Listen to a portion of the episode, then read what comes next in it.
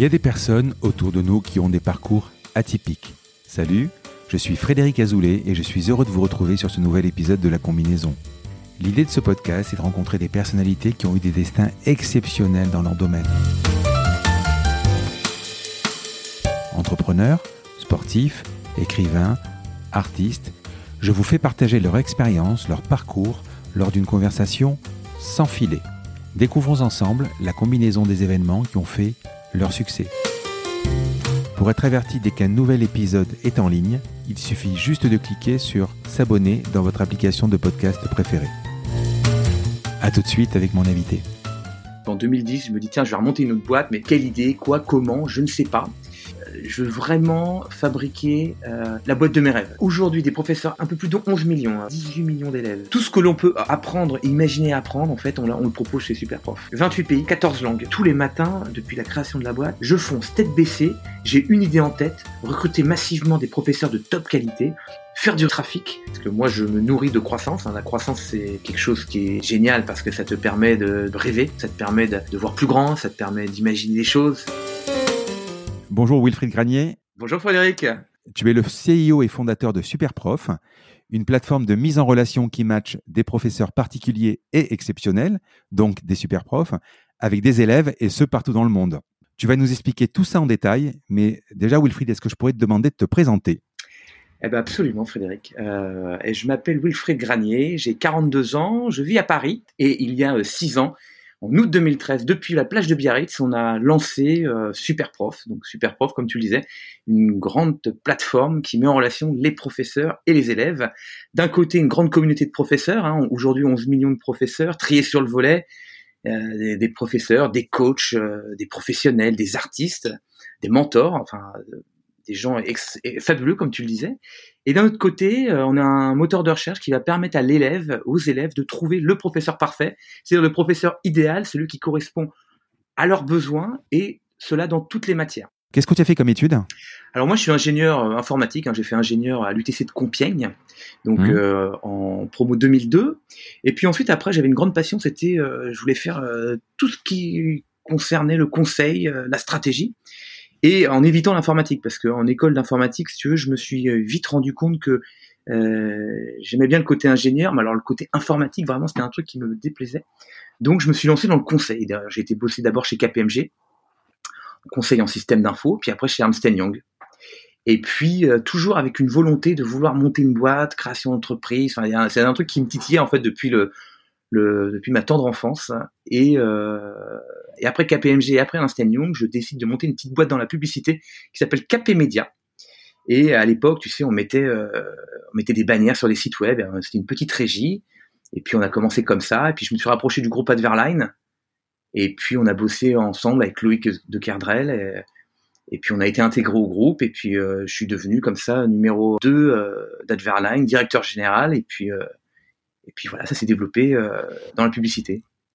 Et cette volonté de, de, vouloir monter une entreprise, ça date de, de l'enfance. Tes parents, euh, qu'est-ce que font tes parents?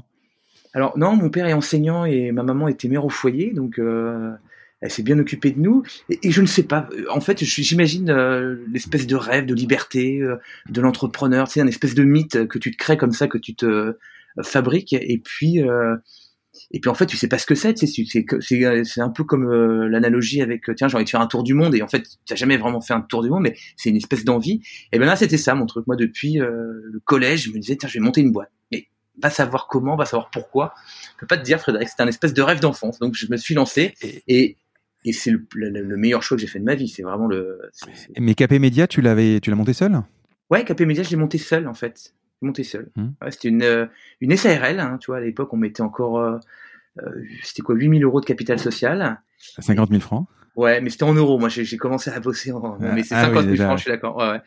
Et euh, ouais, je l'ai monté seul et avec Adverline qui m'a aidé dès le début, en fait. Jusqu'où tu l'as vendu Tu l'as. Ouais, ouais, ouais elle a été euh, achetée en à la fois en cash et à la fois en action euh, par mmh. Adverline. Donc, du coup, je me suis retrouvé associé du groupe Adverline. Donc, comme je te disais, directeur général. Et puis, Après, on a fait quelques belles acquisitions, on a continué à travailler ensemble, et puis euh, c'était devenu un beau groupe hein, parce qu'on était coté sur Alternext, euh, voilà, presque 200 personnes. vous avez racheté d'ailleurs Société.com, ouais, il me semble. Absolument, ouais, ouais, c'est des belles boîtes, ouais. Ouais, ouais, ouais. Société.com à Iliad à l'époque qui se, qui, se désengageait de ce site internet en fait et puis qui prenait du cash pour se lancer dans le, dans le télécom et créer son réseau fibre. Et donc on rachète ça IAD. Euh, je m'en occupe une partie. Moi, j'ai lancé la cartographie payante euh, sur Adverline, qui est un, euh, sur société.com, qui est un truc qui a bien fait démarrer, enfin qui a bien fait booster l'activité de société. Et puis et puis après voilà, je te dis 200 personnes, des associés, des fonds d'investissement, chouette, hein, vraiment, tu sais, une belle boîte mais j'avais envie de me relancer. moi, j'aime bien les démarrages, euh, petite équipe, euh, un projet, on travaille à la dure, tu vois, vraiment la petite équipe. Et là, on était devenu un peu gros, j'avais des associés, c'était compliqué. Donc, euh, en 2010, ouais. Ce besoin de liberté, tu l'as de moins en moins, plus la, la, boîte grossit, en fait. Bah ouais, et puis... et puis on avait fait des acquisitions. Alors c'est pareil, la croissance externe, donc avec société.com, mais du coup tu intègres les équipes, c'est pas ta culture. Toi, c'est c'est un autre métier, beaucoup de management, beaucoup de gestion, des choses comme ça, des choses que j'ai pu bien aimer, mais que voilà, en 2010, on a, j'avais envie de me relancer dans l'aventure et donc euh, voilà, j'ai euh, j'ai quitté euh, Adverline, j'ai quitté mon cher Loïc et je suis parti pour de nouvelles aventures. Voilà, et donc en 2010, je me dis tiens, je vais remonter une autre boîte, mais quelle idée, quoi, comment, je ne sais pas. Et donc je pars aux États-Unis et puis j'essaie de faire le point vite fait en me disant bah tiens, qu'est-ce que t'aimes bien, dans quoi t'es bon, c'est quoi t'as envie de faire les prochaines années? Et euh, je me dis, bah écoute, je me trouve assez bon commerçant. J'aime bien le commerce. J'ai pas vraiment fait encore d'activité comme ça. Et puis euh, le produit que j'aimerais bien vendre, que j'aimerais bien commercialiser, c'est de l'immobilier, c'est les appartements. Donc je vais devenir marchand de biens. Voilà. Et donc je reviens en France euh, avec l'idée de devenir marchand de biens, hein, en fait, qui est pas du tout pour moi, hein, parce que c'est des trucs, c'est un marché très particulier immobilier hein, quand même. Et, et surtout c'est des coûts. Hein t'achètes quelque chose, tu le revends, tu fais une plus-value, tu t'es pas vraiment. Tu le retapes Ouais, tu le retapes, voilà, tu le retapes, tu te découpes. Mmh. Ça et tout, c'est chouette, mais c'est des coûts, tu vois. C'est-à-dire que t'achètes, tu revends, et t'as du mal à construire quelque chose, t'as du mal à fabriquer quelque chose. Moi, j'ai appris avec cette expérience que j'étais plus quelqu'un qui fabriquait les choses. Voilà, donc euh, j'ai trouvé, j'ai pivoté le modèle. Pourquoi tu es, pourquoi tu es parti aux États-Unis et surtout pourquoi tu es revenu? Alors pourquoi je suis parti aux États-Unis? Parce que ça me faisait rêver déjà. Parce que là, tu avais du, en fait, tu avais du cash, tu avais vendu, tu avais plus de boulot, tu avais du cash. Voilà, exactement. Voilà, j'avais, j'avais un petit peu de sous, j'avais beaucoup d'actions parce que j'ai quand même été mmh. racheté en part sociale hein, euh, euh, par Adverline. Euh, j'avais envie de, d'une nouvelle aventure, donc du coup les États-Unis, donc j'ai fait Californie, je me suis baladé côte est, côte ouest, et puis euh, voilà, puis pour le, temps de trouver un projet. Et puis c'est très inspirant en fait quand t'as rien à faire, tu vas dans un nouvel endroit parce que quand tu restes chez toi, tu tournes un peu en rond, tu t'as rien à faire, t'as plus de boulot. Moi, Adverline, c'était un boulot de titan, hein, c'était euh, tous les jours, euh, 24 heures sur 24 quasiment, tu vois, c'est c'est comme ça que je travaille. Et donc là voilà, États-Unis. Et pourquoi je reviens? Bah parce que euh, les États-Unis c'est chouette, hein, c'est génial, c'est très inspirant, c'est tout ce que tu Quelle ville? Oh, j'ai fait New York et San Francisco. Ah oui, en plus des extrêmes. Donc super. Ouais, ouais, je suis côte est, côte ouest. Euh, j'ai fini par San Francisco, Los Angeles, San Diego, donc donc euh, vraiment génial. Euh, mais moi, je suis français, hein, donc j'ai la culture française. c'est quelque chose qui me manquait en fait. C'est si tu veux, c'est voilà le bon dîner entre amis, la bouteille de vin, la bonne bouffe tu vois, c'est des trucs que tu fais pas à San Francisco. C'est tu manges entre deux trucs, tu bois une bière. Enfin, c'est c'est pas du tout le même état d'esprit. Et moi, j'ai les racines françaises, donc euh, j'avais envie d'entrer en France. Et puis, je connais bien la France. Et c'est là que j'avais envie de travailler. Paris, c'est un super terrain de jeu quand tu veux faire de l'immobilier. Donc, je suis revenu à Paris lancer mon truc de marchand de biens. Bref. Mais t'étais cool ou tu te dis, euh, parce qu'en fait, en travaillant comme tu dis comme un titan, tu te retrouves du jour au lendemain sans boulot Ouais. Bon, tu n'as pas de problème manifestement pour manger, mais euh, ça doit être compliqué de se réveiller le matin, et te dire qu'est-ce que je vais faire, quoi. Oui et non. Euh, oui d'un certain côté, parce qu'effectivement, quand tu es sous l'adrénaline du projet, et que tu as, plein de projets en permanence et tout, donc tu es, quand même shooté à l'adrénaline, c'est vraiment chouette, mais tu es très content aussi d'arrêter. C'est dur d'arrêter, hein. C'est dur d'un moment de dire, bah, tiens, j'ai quitté une boîte, ça marche bien, j'étais bien payé, c'était chouette. De se dire, tiens, je remets tout à plat et je recommence, tu vois. Mais la satisfaction d'arrêter, la satisfaction de dire ah c'est bon je me barre, c'est fini, ça y est, j'arrête. Euh, c'était très plaisant, tu vois. Donc oui effectivement c'est un peu déstabilisant au début. Donc tu travailles le matin d'un seul coup de merde, t'as plus de projet, t'as plus tous tes tes, tes, problèmes entre guillemets à gérer ou tes, tes trucs à, à faire, des, des, problèmes qui sont des trucs très excitants. Hein, tu vois, c'est pas un problème au sens mmh. problématique qui te plombe le moral. Non, c'est très excitant les, les, les, trucs à gérer parce que tu sais, quand s'il n'y a pas de problème, tu te sens pas utile en fait. Es, quand t'es patron d'une boîte, ça fait, la, ça fait la vie de l'entreprise de toute façon. ouais, t'es là, es, là pour gérer les. C'est pas des soucis, c'est des trucs à gérer. Tu vois, c'est d'ailleurs hmm. le mot, je dis problème, mais en fait c'est des trucs à gérer, des trucs à résoudre en fait. Tu vois, des, des problématiques à résoudre plutôt plutôt que des problèmes parce que problème c'est assez connoté euh, négatif. Euh, donc il y a ce côté-là effectivement où tu te retrouves euh, à dire tiens qu'est-ce que je vais faire, mais le côté aussi putain j'ai une page blanche là, tu vois, je peux tout fabriquer. C'est-à-dire qu'on peut tout repartir de zéro, j'ai plus de fil à la page, j'ai plus d'associés, j'ai plus rien, j'ai là j'ai mon crayon, euh, ma feuille blanche, là, je peux repartir un nouveau dessin. Et ça c'est assez jouissif, tu vois. C'était en quelle année? 2010. 2010, d'accord. Tu vois, et je passe du côté web où j'ai bossé sur société.com, on a créé la cartographie, les systèmes de paiement, euh, on avait un système de paiement aussi de micro-paiement de, euh, type Allopass hmm. à l'époque qu'on avait lancé, qui appelle Vent en poupe. Ça marchait super bien, tu vois, il y avait vraiment des super projets euh, techno. Moi, en plus de base ingénieur informatique, très techno, fil. Et là, je pars sur un métier qui, qui, est super vieux, marchand de biens. C'est, un truc euh, qui est vieux comme Hérode. C'est sur du bien. Il y a plus de techno. Enfin, tu vois, c'est. Euh, mais, mais, mais tu, tu, juste avant que tu continues sur le marchand de biens, tu quittes ta boîte euh, parce que tu as fait le tour. Non, parce que tu vends Capé Média. Ouais. Excuse-moi. Hein. Tu vends Capé Média trois ans avant. Ouais. Pourquoi? Déjà, pourquoi? Alors, je la vends pour une. pourquoi je la vends? Parce que la proposition financière est capitaliste, c'est mmh. trop belle pour moi. Je ne peux pas résister. En fait, quand quelqu'un, moi à l'époque, si j'avais 26 ans, quand quelqu'un te met de l'argent sur la table quand tu as 26 ans, que c'est, c'est, tu peux pas résister, donc tu es obligé de vendre. Et puis le projet était très beau. Euh, c'était une vente, une association, travailler avec un mec fabuleux qui s'appelait, qui était Loïc de Cardrel, d'ailleurs, euh, qui est toujours fabuleux. Euh, c'est une très très belle offre, donc à la fois financière, à la fois capitalistique, mais du coup, tu, retrouves, tu te retrouves toujours associé, et en plus d'un super beau projet qui est Adverline, tu peux que dire oui en fait. Donc c'est c'est une vente et en même temps une fusion. Tu, vois ce que je veux dire C'est voilà. Et c'est trois ans après, tu quittes la boîte là parce que tu as fait le tour?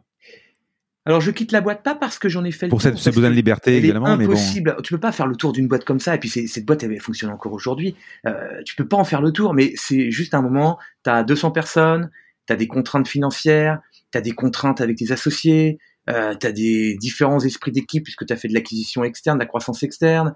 Euh, c'est pas la boîte que tu as modelée, tu vois. Et, moi, j'avais envie en fait de, créer une boîte vraiment, de la créer, de la modeler avec mon état d'esprit, une boîte qui me ressemble, un, truc vraiment, tu sais, qui, qui, qui, est toi, quoi. Et là, ça devenait plus moi.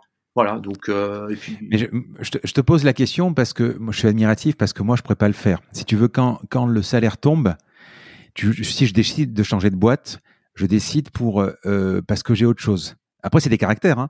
Euh, il faut un relais. Euh, moi, je, je, quitte tout et je, je, je pars sans, sans, savoir ce que je vais faire.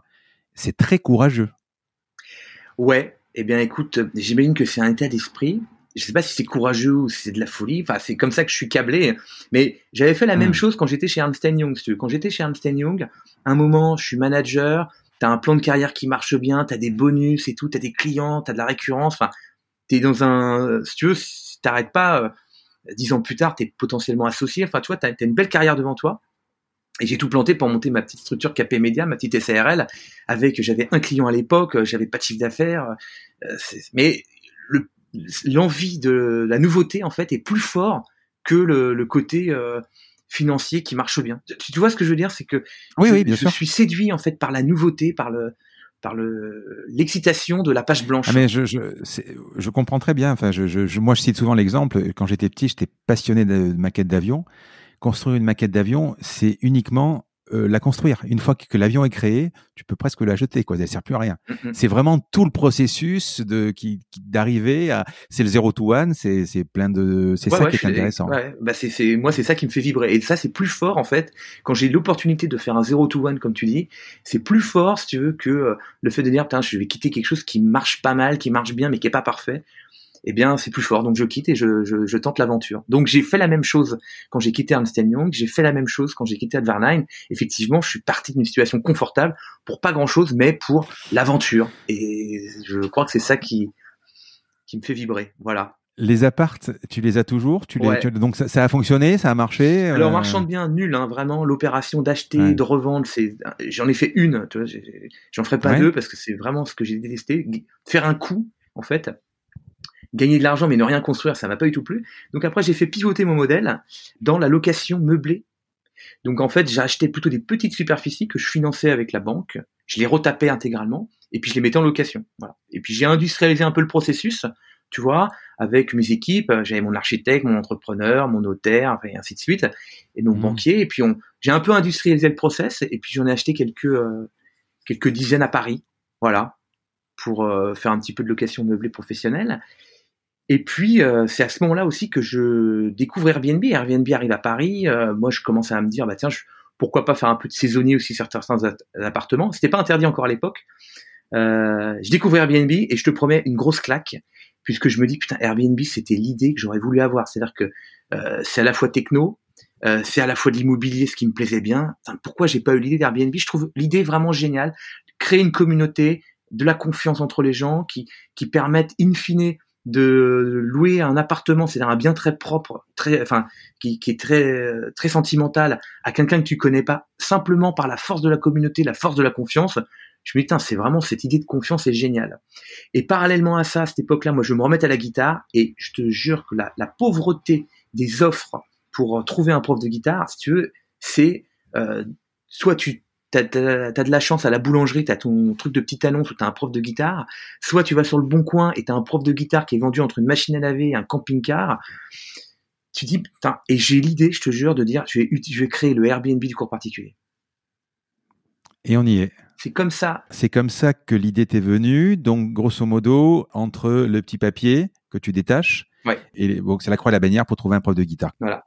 Et donc, euh, j'ai l'idée, euh, si tu veux, de, de me dire, je vais créer le Airbnb, Airbnb du cours particulier. C'est-à-dire, on va mettre en confiance des gens qui vont pouvoir trouver leur professeur d'un côté et avoir des élèves fabuleux de l'autre. Et donc, cette communauté de confiance va permettre aux gens d'apprendre. Et donc, je lance euh, début 2013 l'idée de créer le Airbnb du, cours particulier. Voilà, donc je cherche mon prestataire de pour informatique pour faire le développement, mon designer, et puis il me fallait un nom. J'avais pas de nom. Alors bon, je cherchais, je, et un matin, une fulgurance comme ça, super prof. Alors je me dis, c'est exactement ça que je veux. C'est, c'est à la fois, ça correspond bien à mes, à mes profs, parce que c'est des super profs.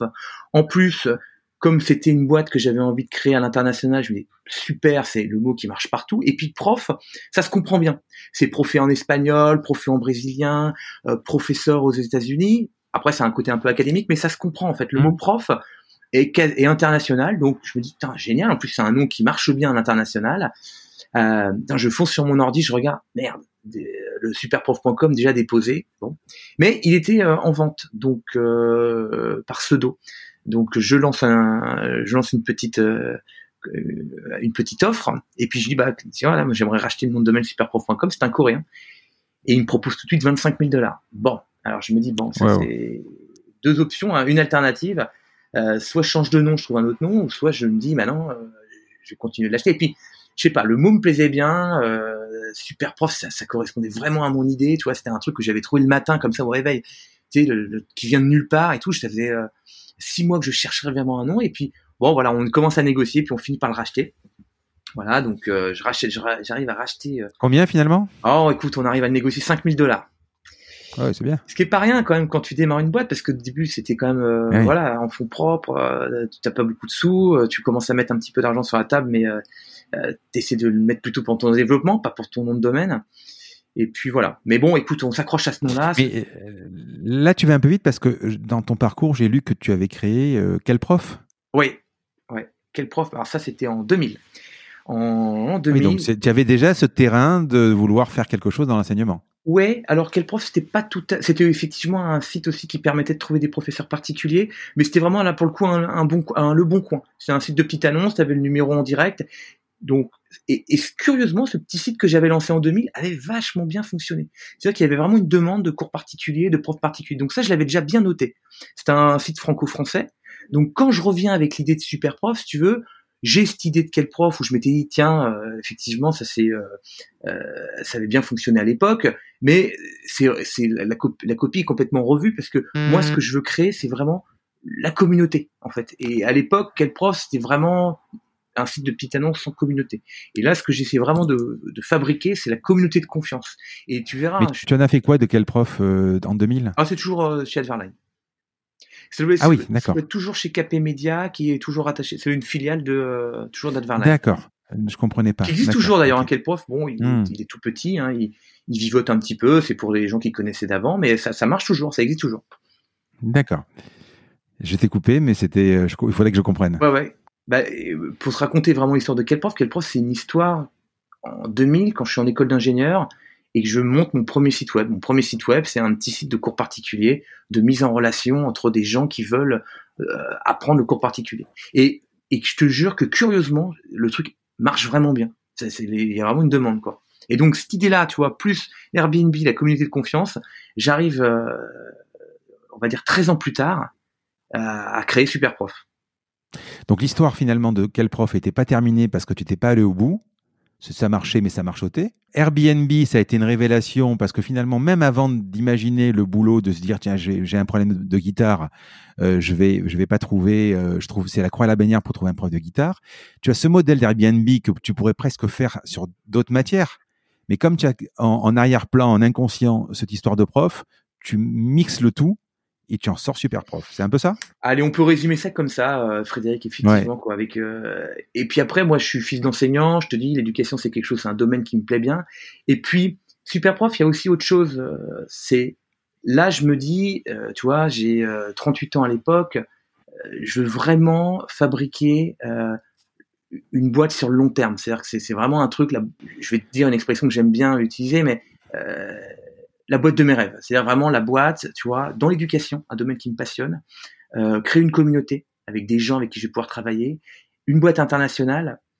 Pour moi, c'est la boîte, c'est que je vais avec laquelle je vais travailler toute ma vie. Tu vois, je, me dis, hmm. je vais créer Superprof. Superprof, c'est la boîte de mes rêves. Tu vois, je vais pas avoir d'associés, je vais pas lever de fonds, je vais être autofinancé, je vais être tranquille. Enfin, toi, j'essaie de, et, même pour te dire, à l'époque, j'avais en tête, ce qui n'a pas été possible, de dire, j'aurais même pas de salariés, j'aurais que des prestataires. Tu sais, c'est la boîte, euh, tu sais, euh, que je pense euh, parfaite intellectuellement. Bon, puis après, en fait, les salariés, c'est très sympa. Puis tu rencontres des gens fabuleux, tu crées une équipe. Donc, et puis c'est pas possible de travailler qu'avec des prestataires. Tu, tu, tu perds, pas aller très haut sur toi. Tu perds cette notion de famille, de, qui, est très importante chez Superprof. Hmm. Mais à l'époque, tu vois, c'est vraiment, j'essaie de, de créer une abstraction de la société parfaite selon moi, quoi. Euh, et donc voilà, c'est ça Superprof. Superprof, c'est, c'est à la fois un projet euh, dans l'éducation, mais aussi un projet de vie, enfin un truc où je mets vraiment euh, tout ce que j'aime dedans, quoi. Bref, et donc août 2013, je te dis, voilà, Superprof se lance. avant ça, j'avais fait deux, acquisitions. Donc, j'avais racheté deux petits sites web quand même parce que faut que tu comprennes que Superprof, donc je crée un algorithme de, de mesure de performance des professeurs, de disponibilité, enfin pas mal d'outils qui vont permettre de savoir si le professeur est de top qualité, s'il est disponible, avec de la vérification de diplôme, de la vérification d'identité, enfin plein de trucs. Mais encore une fois, cet algorithme, il est intelligent, mais il faut le nourrir, toi, il faut le nourrir de données. Mais l'algo, l'algo, il est aujourd'hui, il n'y était pas au début. Ah non, l'algo, il était déjà présent aujourd'hui. À l'époque, quand j'ai lancé, il y avait déjà un algorithme assez puissant. Il a énormément évolué, hein, Frédéric. Hein. Il a, il s'est vachement amélioré, il prend des critères de plus en plus euh, précis, il connaît aussi beaucoup mieux les élèves. À l'époque, il n'y avait pas d'élèves, donc je les connaissais pas. L'algorithme ne prenait pas en compte les élèves. Maintenant, il prend en compte euh, tout l'historique, tu vois. Mais à l'époque déjà, mmh. Superprof était d'un côté, je te dis, un moteur de recherche, et de l'autre côté une communauté, mais d'un côté un moteur de recherche. Donc il y avait déjà cette histoire d'algorithme et de, de mesure, de confiance, de qualité du professeur. Tu vois Dès le début, j'ai essayé de fabriquer un outil qui proposait des professeurs de qualité. donc, tu, tu rachètes euh, deux, sites, c'est ça? Ouais, ouais, deux petits sites. Lesquels? Alors, coursparticulier.org et puis Profélève. Mmh. Voilà. Deux petits sites qui, qui, étaient, qui vivotaient, qui avaient, il y en avait un, il avait, euh, euh, je crois, 7000 profs et l'autre, il avait 13 000 professeurs. Donc, c'est des petits sites, tu vois, mais qui me permettaient de ne pas partir de zéro et d'avoir une base de données où je pouvais nourrir mon algorithme qui allait trier les professeurs, mesurer leurs performances, mesurer leurs réponses, mesurer leur temps de réaction, enfin hmm. leur taux de réponse, temps de réponse, toute cette mesure, elle allait pouvoir euh, être faite pour proposer à mes élèves des euh, des profs. Une autre chose, Frédéric, euh, la première version de Superprof a été bâtie sur le référencement naturel, c'est-à-dire que je me suis dit, je vais créer un site qui doit avoir du trafic. La meilleure façon d'avoir du trafic quand tu n'as pas d'argent et que tu n'as pas, tu ne peux pas faire de campagne marketing de façon massive ou acheter de l'AdWords, c'est d'être référencé naturellement. Et donc, il avait été bâti, si tu veux, pour être super bien crawlé par Google. Les landing pages étaient super bien faites avec vraiment des niveaux de qualité. Mais encore une fois, pour créer toutes ces landing pages, tout ce contenu, bah, il me fallait des annonces. Et la meilleure façon d'en avoir, c'était d'en récupérer, d'en racheter, de les mettre en référencement naturel et puis de, de, faire en sorte que voilà Google passe et puis te crée du trafic et puis que les élèves puissent te trouver sur des requêtes concurrentes type prof particulier, cours particulier, cours de maths. Et donc mmh. voilà, c'est comme ça que ça a démarré, tu vois, orienté très référencement naturel. Donc, euh, pour parler un, un, tout petit peu chiffres, euh, tu achètes ton nom de domaine.com qui vaut déjà 5000. Ouais. Tu rachètes ces deux sites-là. Oui. Euh, c'est, il faut, et, là, tu as, on est, on est, Superprof n'a pas encore ouvert quasiment. Non, il n'a pas encore ouvert. Donc effectivement. Donc tu as quand même une mise de fonds déjà qui est conséquente. Bah, presque 50 000 euros, ouais, Frédéric. Développement informatique. Il faut y croire quand même, hein il faut y croire. Bah, euh, j'y croyais, j'y, crois encore. Ouais, c'est bien, ouais, la preuve. Après, euh, tu sais, c'est comme tout. Hein. C'est-à-dire que euh, d'abord, moi, le développement du site, la première version du site, ça m'a coûté 25 000 euros. Donc ça, effectivement, c'est le truc où tu dis, je le prends, je crée un site, c'est presque à la poubelle si ça marche pas. Mais après, quand tu achètes le nom de domaine, tu crois un peu plus. Tu dis, ah, le nom de domaine est sympa. Tu, vois, c'est de proche en proche. Quand tu fais ta première acquisition, quand j'arrive à racheter le site coursparticulier.org, tu dis, ah ça y est, j'ai de la donnée en plus, ça va encore plus marcher. Enfin, tu, tu vois ce que je veux dire, c'est un entraînement, c'est-à-dire que oui. plus ça marche, plus ça marche, et, et, plus tu crois, et plus tu as envie de dépenser. C'est sûr, comme ça, spontanément, on m'aurait dit, tiens, tu vas monter un site de cours particulier, ça coûte 50 000 euros, mais sur la table. Et c'est sûr que j'aurais regardé ça avec effroi en me disant, non, non, je, je vais pas faire ça, c'est débile. Mais, les, les tu deux vois, c'est proche en proche, en fait. Bien sûr. Les deux sites étaient rentables? Non, non, non, non, les deux sites étaient quasiment à l'abandon. Mais c'était pas cher, quoi. Ouais, c'était pas, cher. C'était quelques milliers d'euros. Non, non, c'était pas cher du tout. Donc tu ouvres, tu ouvres Superprof. Ouais. Tu, tu récupères donc le, la base de données, le jus SEO, j'imagine? Ouais, ouais, absolument, ouais, tout à fait. Bah, on, ouais, on, fait, on fait bien la, la migration des données. Hein. Euh, on fait attention à bien faire nos 301, nos, nos redirections, tout ça et tout. Non, non, on fait ça bien. Et ça doit être un travail de titan, ça déjà. Rien que les 301, ça doit être un, travail de titan.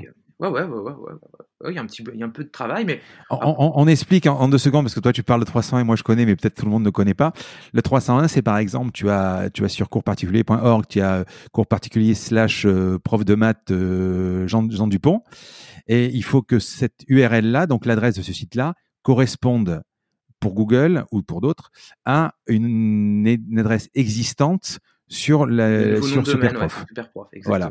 Et pas perdre ça, parce qu'une redirection toute simple ne peut pas aller. Donc, une 301, c'est une redirection serveur directement qui est faite. Ouais.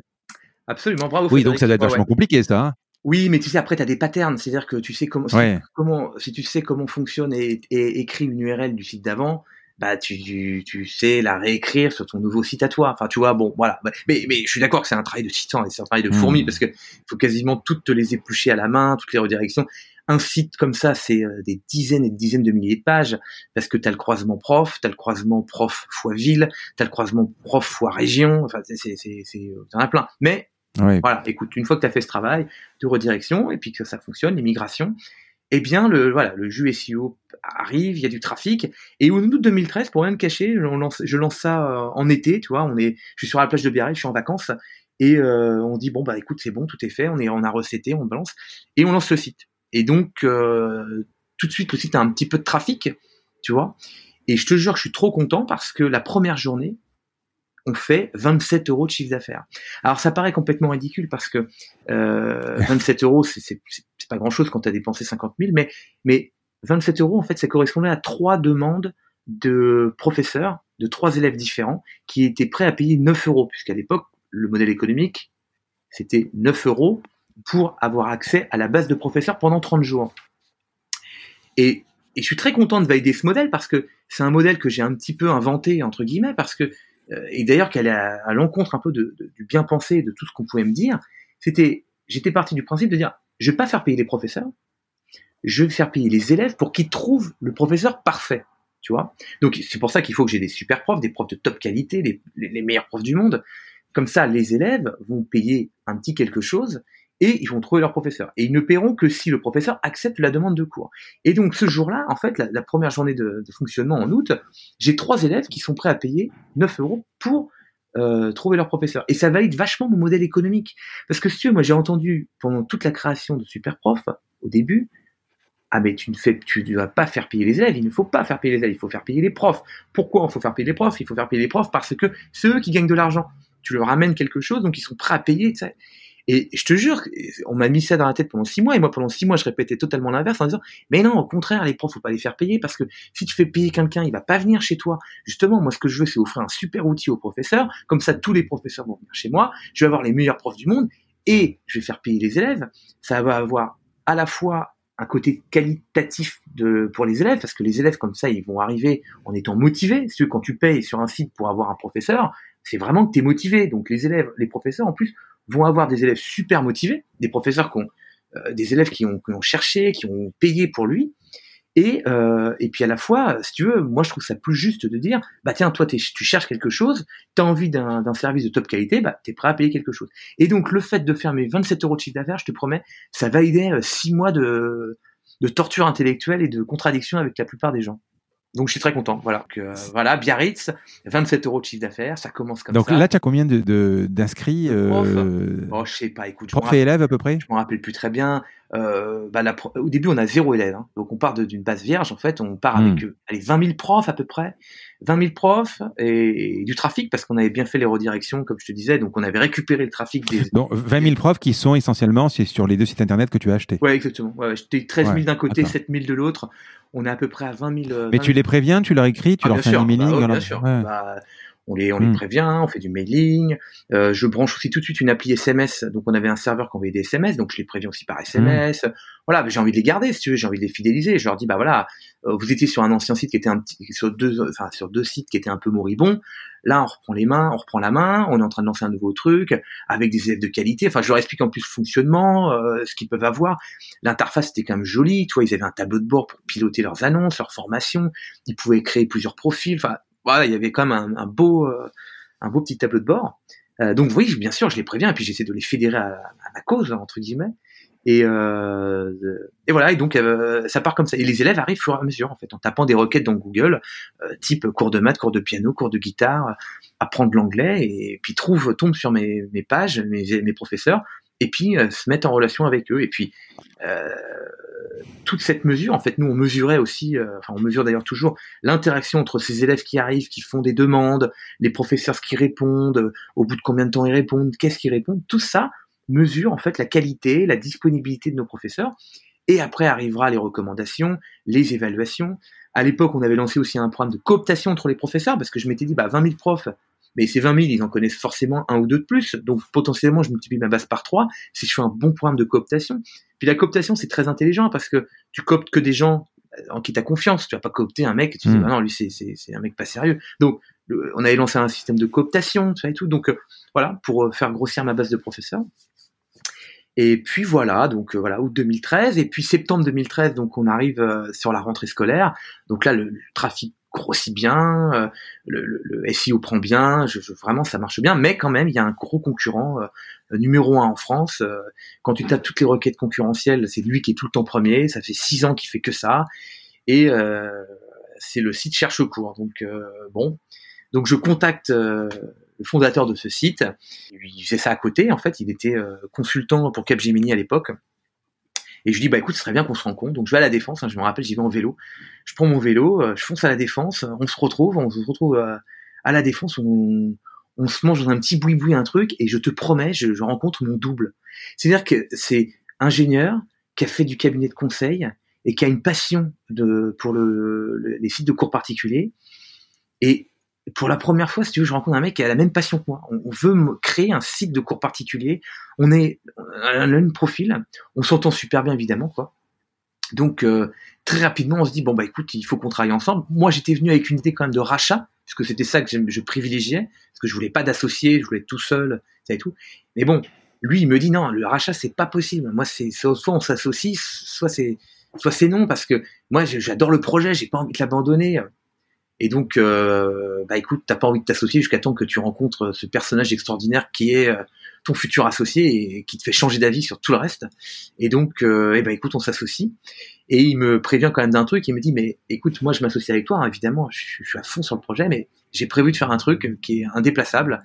puisque je pars le faire le tour du monde en novembre de cette année avec ma copine. Donc, bah, 2013 Ouais, ouais, novembre 2013. Mmh. Donc je lui dis bah écoute, ça nous laisse quand même bien deux semaines ça, hein, pour faire la migration. Tu m'expliques comment ça fonctionne, me donner les clés du, du site et puis euh, il me dit voilà, bah, ça deux semaines. Donc on a signé le document. Je te jure, il m'a donné les accès à la base de données, il m'a expliqué comment ça fonctionnait, ça et tout. Et je lui ai fait une bise, il a pris l'avion, il s'est barré. Et, je, et, et, voilà. Et, après, pas de problème. Moi, je savais faire fonctionner, je savais faire les migrations, ça et tout. Mais euh, voilà, donc il est parti, et puis il est revenu, et puis après on a, on a continué à travailler ensemble, et puis euh, et voilà, et ça se passe très très bien avec lui. Biarritz, tu le lances, euh, c'était Biarritz, donc tu le lances quand le, site? En août, c'est ça? En août. En septembre, je me dis, si j'ai envie de gagner du temps, il faut que tu... rachète cherche cours. Et en novembre, on signe, on signe l'association avec. Donc, donc, en fait, tu, tu laisses pas la chance au produit.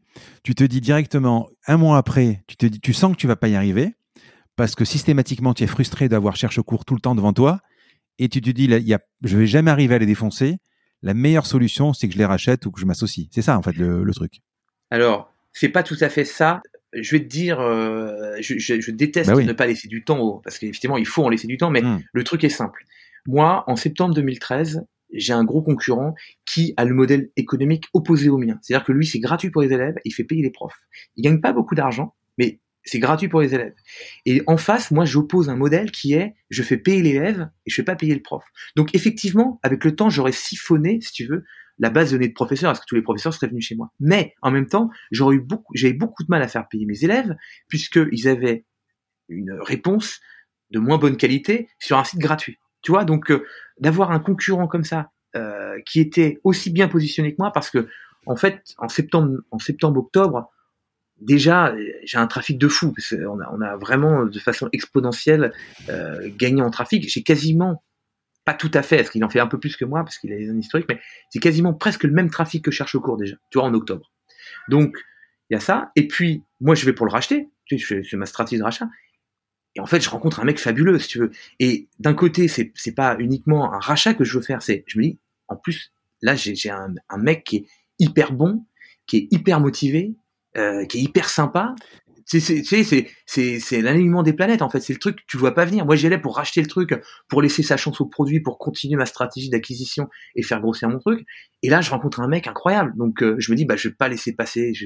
Le, non mais ce, que je veux dire. Tu, vois ce que je veux dire C'est plusieurs choses. C'est même pas le, fait de pas laisser le temps. En fait c'est juste un moment. Euh, c'est pas que je veux pas laisser le temps, c'est que juste c'est l'évidence en fait. C'est, je sais pas, tu rencontres ta femme. Euh, oui, mais c'est l'évidence. Euh, je suis d'accord, c'est l'évidence quand tu t'es, tu t'es assis dans le boui-boui à manger avec lui.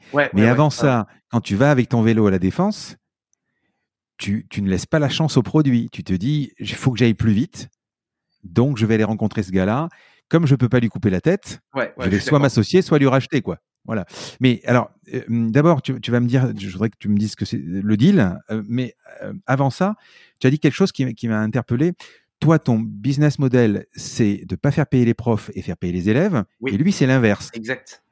Donc, sa base de données, comment tu fais? Parce que tu peux pas dire à un élève qui ne payait pas chez lui, euh, maintenant, vous allez payer. Donc, pour eux, tu leur as fait gratuit, tu as fait tout le monde gratuit. Comment tu as fait? Alors au démarrage, je crois pour les anciens de Cherche Cours, je crois que oui, ils avaient un an d'accès gratuit à Superprof. La première année, c'était gratuit. Ah ouais, tout à fait. Et pour, euh, et pour les profs, c'est cool. et pour les profs, pareil. Ouais, ouais, et pour les profs, eux, ils payaient pas, donc euh, donc il n'y a pas eu de. C'est ça qui est intelligent. Et le deal, c'était quoi? et, on fait toujours ça. Hein. C'est-à-dire que quand on rachète un site avec un modèle économique qui est un peu différent de l'autre, mmh. on est euh, extrêmement généreux. C'est-à-dire qu'on offre des accès eh aux élèves, aux profs, si tu vois. Enfin, vraiment, ça. Ah, il faut enrichir la base. Ouais, ouais, absolument. on va pas commencer à, à, freiner les gens. Mais et le deal, c'était quoi? Par social, essentiellement.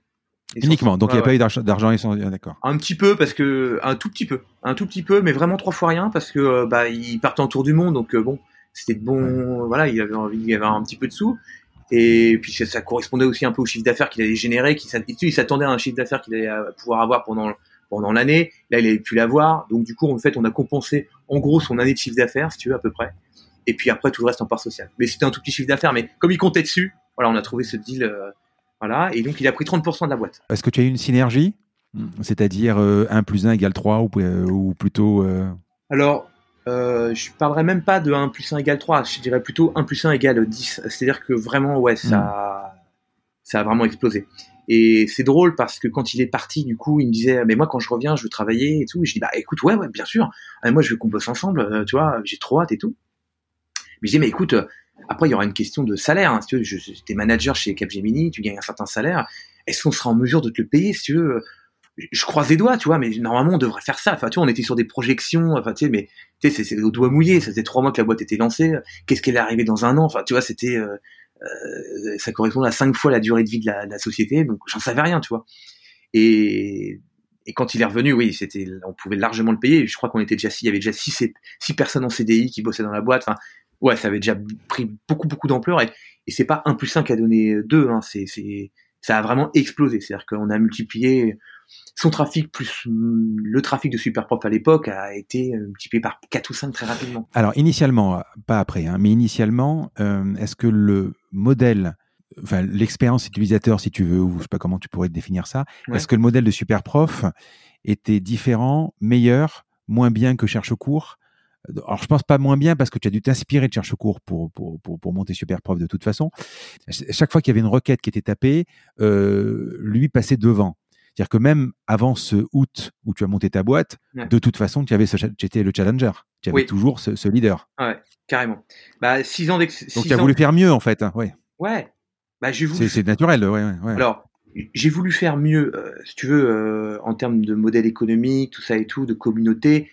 En tout cas, j'ai voulu faire un truc qui me ressemblait. C'est-à-dire que j'ai voulu faire un, une communauté avec de la confiance, de l'interaction, des gens qui se connaissent, des gens qui travaillent ensemble dans la durée. Lui était plus dans une approche, on va dire, euh, moteur de recherche, toi, un espèce de Google, c'est-à-dire que tu étais euh, un élève, tu arrivais, tu tapais prof de maths, tu avais une liste, tu les contactais. Il n'y avait pas de notion de mesure entre les profs et les élèves, il connaissait pas ses élèves, tu vois. Il, avait traité le sujet différemment, tu vois. Donc, je m'en suis inspiré sur le, pour le trafic parce que lui, il avait, euh, il avait très très bien fait un, très bon maillage interne avec des beaux concons sémantiques sur des, des, thématiques vraiment où il était bien positionné. Donc en, référencement naturel, c'était vraiment une pointure. Par contre, en termes d'expérience utilisateur, euh, je partais vraiment d'une autre idée. Vraiment, tu vois, je me suis pas inspiré de cherche cours sur la, la partie expérience parce que euh, c'était traité complètement différemment de ce que je voulais faire moi. Tu vois? Et puis, tu vois, son, même son modèle économique, ce qui correspond à, à ce que je te disais, c'est-à-dire que lui, son modèle économique, c'était de faire payer les profs parce que les profs allaient gagner de l'argent, donc il faisait payer les profs. Moi, je suis parti d'une toute autre euh, idée, tu vois, d'un autre dogme qui était de dire non, non, au contraire, les profs, on les fait pas du tout payer, c'est les super profs, ils ont des outils, ils ont plein de trucs, et ils ont des élèves motivés, et du coup, on les protège. Tu vois, moi, chez, Super Prof, une, une idée qui me, qui me hantait, c'était de dire comment je vais pouvoir permettre à, à euh, une prof, une jeune femme qui a envie de donner des cours, de pouvoir avoir sa photo sans être dérangée par des gens qui vont pouvoir l'emmerder ou tu, tu, vois. Donc, euh, je voulais vraiment protéger ma communauté, faire en sorte que les photos soient belles, que les, photos donnent envie, mais tout en protégeant, en disant bah non, si euh, t'es contacté, c'est parce qu'il y a un élève qui a payé derrière, l'élève on sait qui c'est, on le connaît, il y a une évaluation 360 avec la communauté, enfin tu vois, on, protège nos hmm. profs, on protège nos élèves, on est dans un truc vraiment, un climat de confiance en fait, tu vois. Mais j'ai vu également que ça avait évolué parce que je me suis procuré les, les, les screen view des, de, de, de, de Cherche-Cours de Superprof 2013. Ouais. Et euh, j'ai remarqué que euh, au début, d'abord, c'était euh, créer votre annonce, alors qu'aujourd'hui, c'est donner des cours dans le petit bouton à droite. Bien sûr.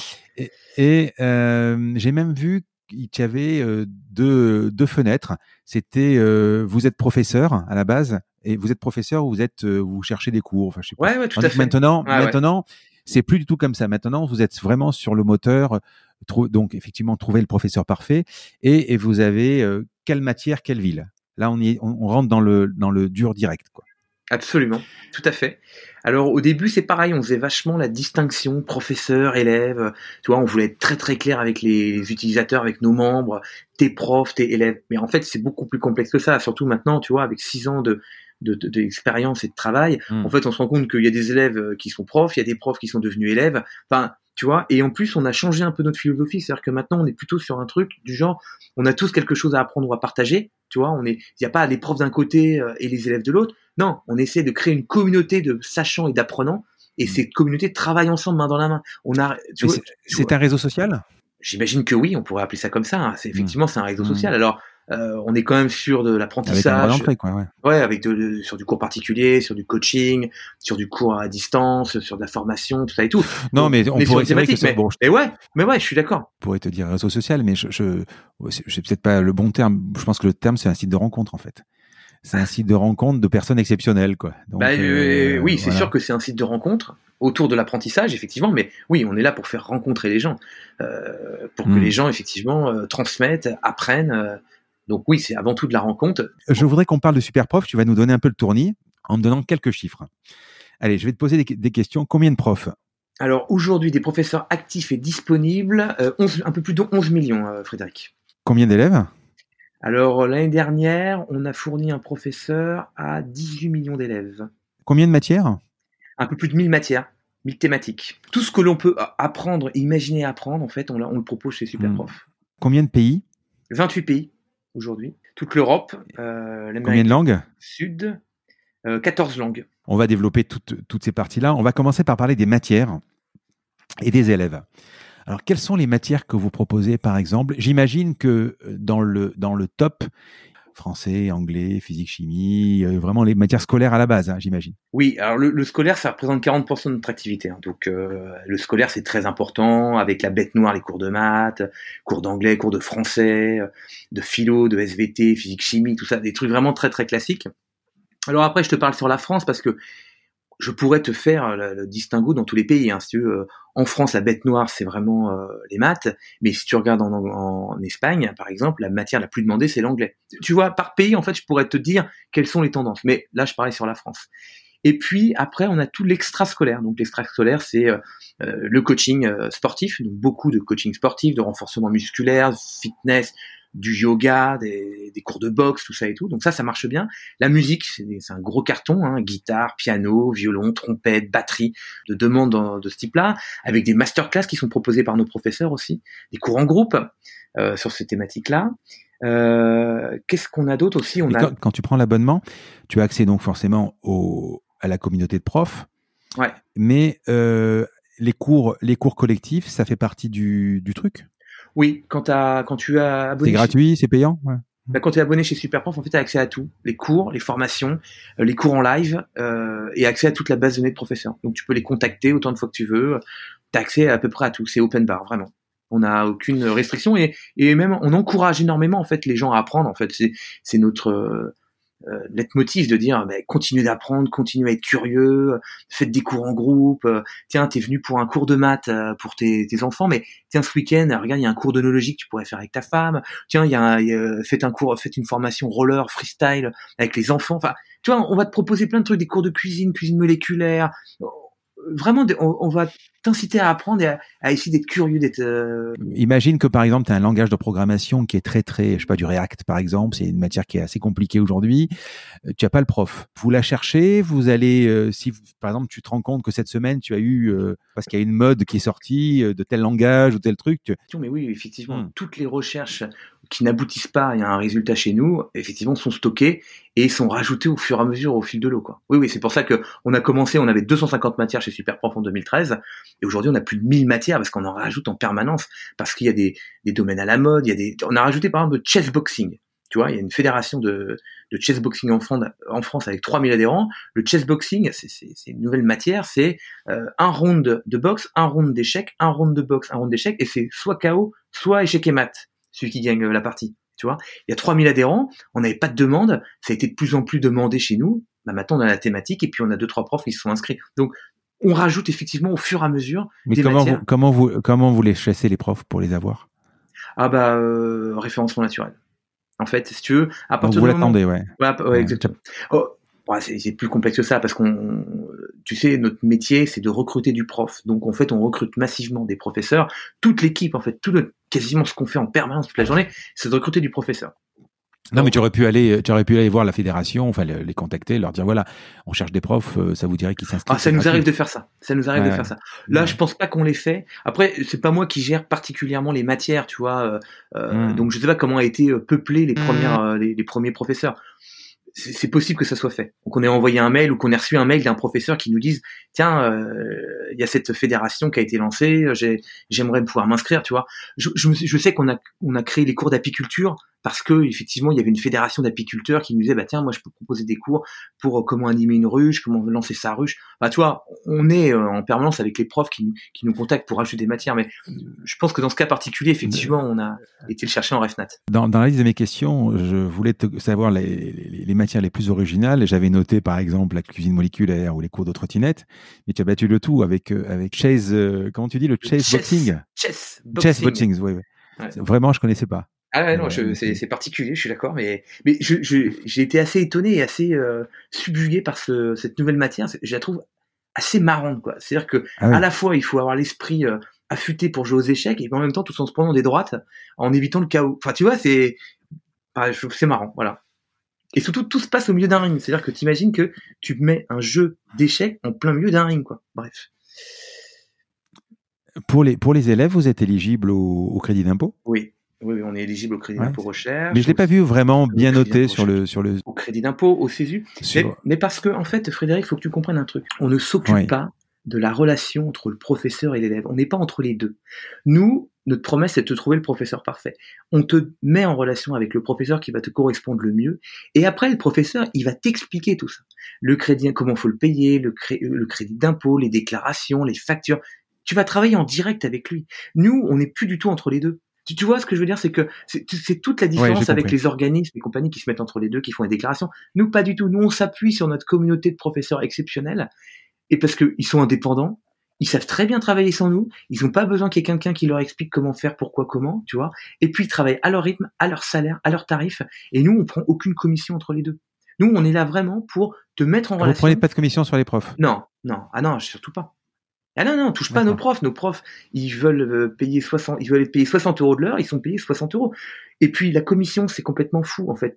Plein de concurrents font ça, mais, mais je te jure, je ne peux pas y croire. surtout que le problème de, prendre des commissions, ils gagnent leur vie par rapport à vous. Vous allez rentrer dans, l'individualisation du travail, c'est-à-dire que vous pouvez être retoqué, oui, voilà. ça bouge avec les Deliveroo et compagnie, et les Uber. Ouais, mais et vous même pouvez avoir une, mais même, ça, ça peut être compliqué, ça. ça si ça devient vos salariés, ça peut être compliqué. Ça peut être compliqué, effectivement, pour le, la requalification. Ça pourrait être compliqué, La requalification de mmh. salariés, mais, mais c'est une question qui n'est jamais été posée parce que, en fait, depuis le début, on se dit, non, c'est complètement débile. La relation entre un prof et un élève, tu sais, le prof, il vient chez toi toutes les semaines. Tu le connais, tu le vois. Qu'est-ce que tu vas payer une commission à un site qui t'a mis en relation il y a un an Il y a un an, il y a un site, euh, Tartampion, qui m'a mis en relation avec ce prof que je vois toutes les semaines, que je connais, et qui prend encore des sous sur, sur mon heure de cours? c'est aberrant, en fait. Ça peut pas marcher sur le long terme. La commission, ça marche sur one shot, mais, mais pas sur la récurrence, tu vois. Et puis surtout, ça va faire en sorte que à un moment, ils vont passer en direct. Oui, voilà. Ils vont me détester. Ils vont dire mais pourquoi ce site me prend une commission? Ils vont vouloir passer en direct. Ils vont vouloir te bypasser. À la fin, ils vont me détester. Enfin, ils vont trouver toutes les astuces pour ne pas travailler avec toi. Donc pourquoi s'infliger ça? Toi, et puis du coup, tu as envie de, de fliquer, tu as envie de regarder pourquoi toi tu payes la commission, pas la commission. Enfin, tu vois. Donc et puis non, moi j'ai envie de dire, voilà, mes profs, vous avez envie de gagner 50 euros de l'heure, vous êtes payé 50 euros de l'heure, et puis vous débrouillez, par contre, tu vois, c'est, vous êtes indépendant. Voilà. Et, et, euh, et au niveau euh, du pricing, au début 9 euros. Ouais. Aujourd'hui, c'est combien? 29 euros. C'est 29 euros pour 30 jours. Ouais, tout à fait. Mmh. Euh, après, c'est évidemment il y a des profs de meilleure qualité, il y a un support, il y a un outil. On peut faire plein de choses. On peut facturer, on peut payer directement son prof en ligne. Voilà, il y a pas mal d'outils supplémentaires qui ont été rajoutés, d'où l'augmentation du prix.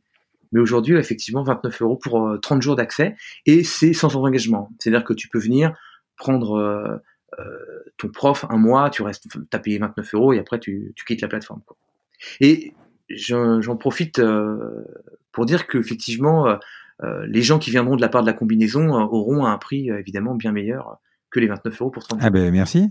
Ok, on dira ça à la fin. Allez, on va parler des profs.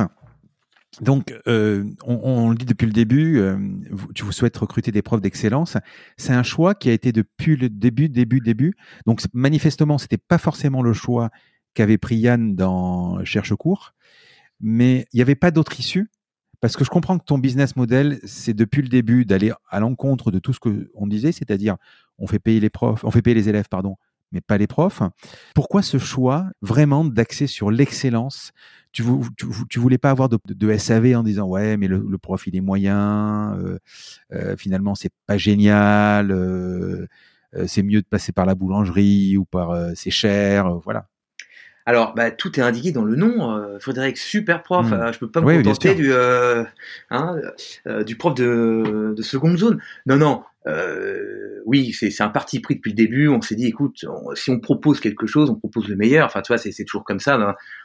Hein. moi, je préfère travailler avec les, les, les, meilleurs plutôt que de me dire, bah non, je, je, voilà, c'est pas grave, on travaille un peu avec tout le monde. Donc non, on, on a fixé, on a, voilà, on a, on a fixé comme règle de dire on va essayer de recruter les meilleurs professeurs. Après, meilleurs professeurs, ça veut tout rien dire. C'est-à-dire que euh, tu sais, c'est le meilleur pour toi, c'est pas forcément le meilleur pour euh, ton voisin. Oui, bien sûr. Tu vois, c'est une alchimie qui se crée entre les deux. Donc, euh, mais en tout cas, oui, on a, on a vraiment voulu euh, oui, mais quand tu, quand tu recrutes, garder la crème pour arriver à 11 000, pour arriver à 11 millions de profs euh, qui sont faits, euh, de toute façon, tu, tu, tu, récupères pas euh, des, des, communautés de profs entières. Donc, pour arriver à, des, c'est des, des, profs un par un, quoi. Quand tu fais une sélection pour avoir le prof d'excellence, je, alors, je tu vas me dire combien vous, vous en retenez, combien vous en, vous en ne retenez pas, mais c'est un frein pour, pour monter la base. Ah, bah, c'est sûr. C'est sûr. Ouais. Mais il faut avoir des professeurs. En fait, il faut avoir des, meilleurs professeurs. Il n'y a pas de discussion. Et, et, et, pour plein de raisons. D'abord, effectivement, en question de SAV, t'as pas envie que les élèves soient déçus, euh, du prof qui euh, accepte la demande de cours, qui vient pas en cours, qui est pas sérieux, qui négocie, qui se fait payer en avance, qui vient pas. Enfin, tu vois, t'as tous ces trucs-là, t'as pas envie de les avoir sur ton site, t'as envie de créer une super belle boîte, donc t'as pas envie d'avoir des, des, des, problèmes là, sur le sujet, donc top prof. Et, euh, et après, oui, bah effectivement, c'est compliqué parce que tu dois recruter trois fois plus de profs pour en garder qu'un tiers en fait, tu vois. Puisque c'est ça le truc, c'est que nous on recrute massivement des profs, mais en fait on en garde de moins, on en garde très peu. Aujourd'hui, on garde 20% à peu près des professeurs qu'on recrute. Tu vois? Ah oui. Ah, parce que euh, en fait on va leur, on leur demande de plus en plus de choses. Tu veux maintenant pour rentrer euh, chez nous, bah il faut le diplôme, faut la, il faut les vérifications des coordonnées. Euh, et puis il faut répondre vite à ses élèves, il faut avoir un bon curriculum vitae, il faut répondre euh, en un certain minimum de temps. Tu vois, si tu mets euh, trois jours pour répondre à ton à ton élève, c'est sûr que c'est, tu vas, on va avoir du mal à, garder des professeurs qui mettent. Mais vous avez un monitoring? Bien sûr qu'on a un monitoring. On a un monitoring, on mesure tout. En hmm. fait, toute l'interaction, on la mesure entre les profs et les élèves. Donc, euh, donc on sait, en fait, on sait, et puis on, et puis on favorise en fait les professeurs qui répondent vite, qui répondent positivement à, leur, à leurs élèves, euh, les, avec des recommandations, les évaluations. Enfin, tu vois. Et puis maintenant, on a six ans d'historique, donc ouais, on, on sait un peu ce qui fonctionne, ce qui marche. Quoi. Le site est particulièrement bien pour les gens qui sont dans des zones blanches. Euh, à, nous, à, nous, à Paris ou à Marseille ou à Lyon, par exemple, on n'a pas ce problème de trouver un prof de guitare, qui soit bon ou pas, peu importe, mais le, le prof, on le trouvera. Euh, c'est sûr ah qu'au fin fond de la Lozère, ça va être un peu plus compliqué. Sur des grandes, grandes villes comme Paris, sur des grandes, grandes villes comme Paris, par exemple, euh, est-ce que si euh, je suis prof et que je réponds et que j'ai de, de, bonnes évaluations, je réponds vite à mes élèves, euh, tu vas me mettre en avant sur la plateforme? Oui, l'algorithme va te mettre spontanément en avant sur la plateforme parce que si tu es motivé, que tu as envie de travailler, que tes élèves te donnent des bonnes évaluations, évidemment, c'est ça qu'on considère comme un super prof. Après, attention, on favorise aussi, tu sais, comme on connaît nos élèves, euh, qui va dire, par exemple, que tu es un bon professeur. Si par exemple, ce prof marche très très bien pour les adultes, eh bien c'est un professeur qu'on met vachement en avant pour les prochaines recherches de cours qui sont faites par des adultes. Si c'est un élève, un professeur qui fonctionne bien par exemple pour les enfants, tu vois, on va les prochaines recherches d'une maman qui va dire bah, je cherche un prof de guitare par exemple pour mon enfant, eh bien c'est plutôt ce prof-là qui va être mis en avant. Tu, tu vois, en fait, on va vraiment essayer de savoir qui sont les personnes qui recherchent, qui sont les professeurs qui marchent bien avec ce profil, et puis on va essayer de te faire matcher. Mais oui, un professeur qui est bon, qui répond vite, euh, qui a des bonnes évaluations, évidemment, euh, on va le mettre bien en avant chez Superprof. On peut payer pour être mieux placé? De, Comme de l'AdWord Alors, oui et non. Alors, bah, vous avez pensé à tout, hein vous avez pensé à tout quand même. Hein. Déjà, moi, je voulais pas qu'on paye pour être mieux positionné parce que mieux positionné, hmm. ça veut dire qu'on dénature le moteur de recherche. Or, on veut se dire que non, on paye pas chez Superprof, le prof ne paye pas euh, parce que c'est ses résultats, c'est la méritocratie. Maintenant, on a une offre premium quand même qui te permet d'avoir euh, pas plus de visibilité, mais potentiellement plus d'élèves. Donc, si tu as plus d'élèves, du coup, tu es plus mis en avant et du coup, tu remontes dans le moteur de recherche. Et puis, des outils complémentaires. Il y a des gens qui ont des besoin d'outils de statistiques, de facturation, des choses comme ça. Euh, des profs professionnels, en fait, qui, qui, travaillent à temps plein. Et eux, là, il y a une offre premium qui existe et qui permet à, à ces professeurs, effectivement, de pouvoir encore plus travailler avec nous. Quoi. Mais ça ne dénature pas les résultats du moteur de recherche, qu'on veut vraiment euh, très pur. Donc, euh, quand tu as dispensé 20 heures de cours pour euh, apprendre la trottinette et que je suis un cadre de la trottinette, j'ai terminé ma formation. Alors après, j'ai peut-être terminé de payer ou peu importe. Qu'est-ce que tu vas me proposer? Que tu vas me proposer, je sais pas moi, du roller, du surf, de l'anglais? Comment tu vas réengager tes clients sur de nouvelles matières? On va leur proposer plein de trucs en fait. On va essayer.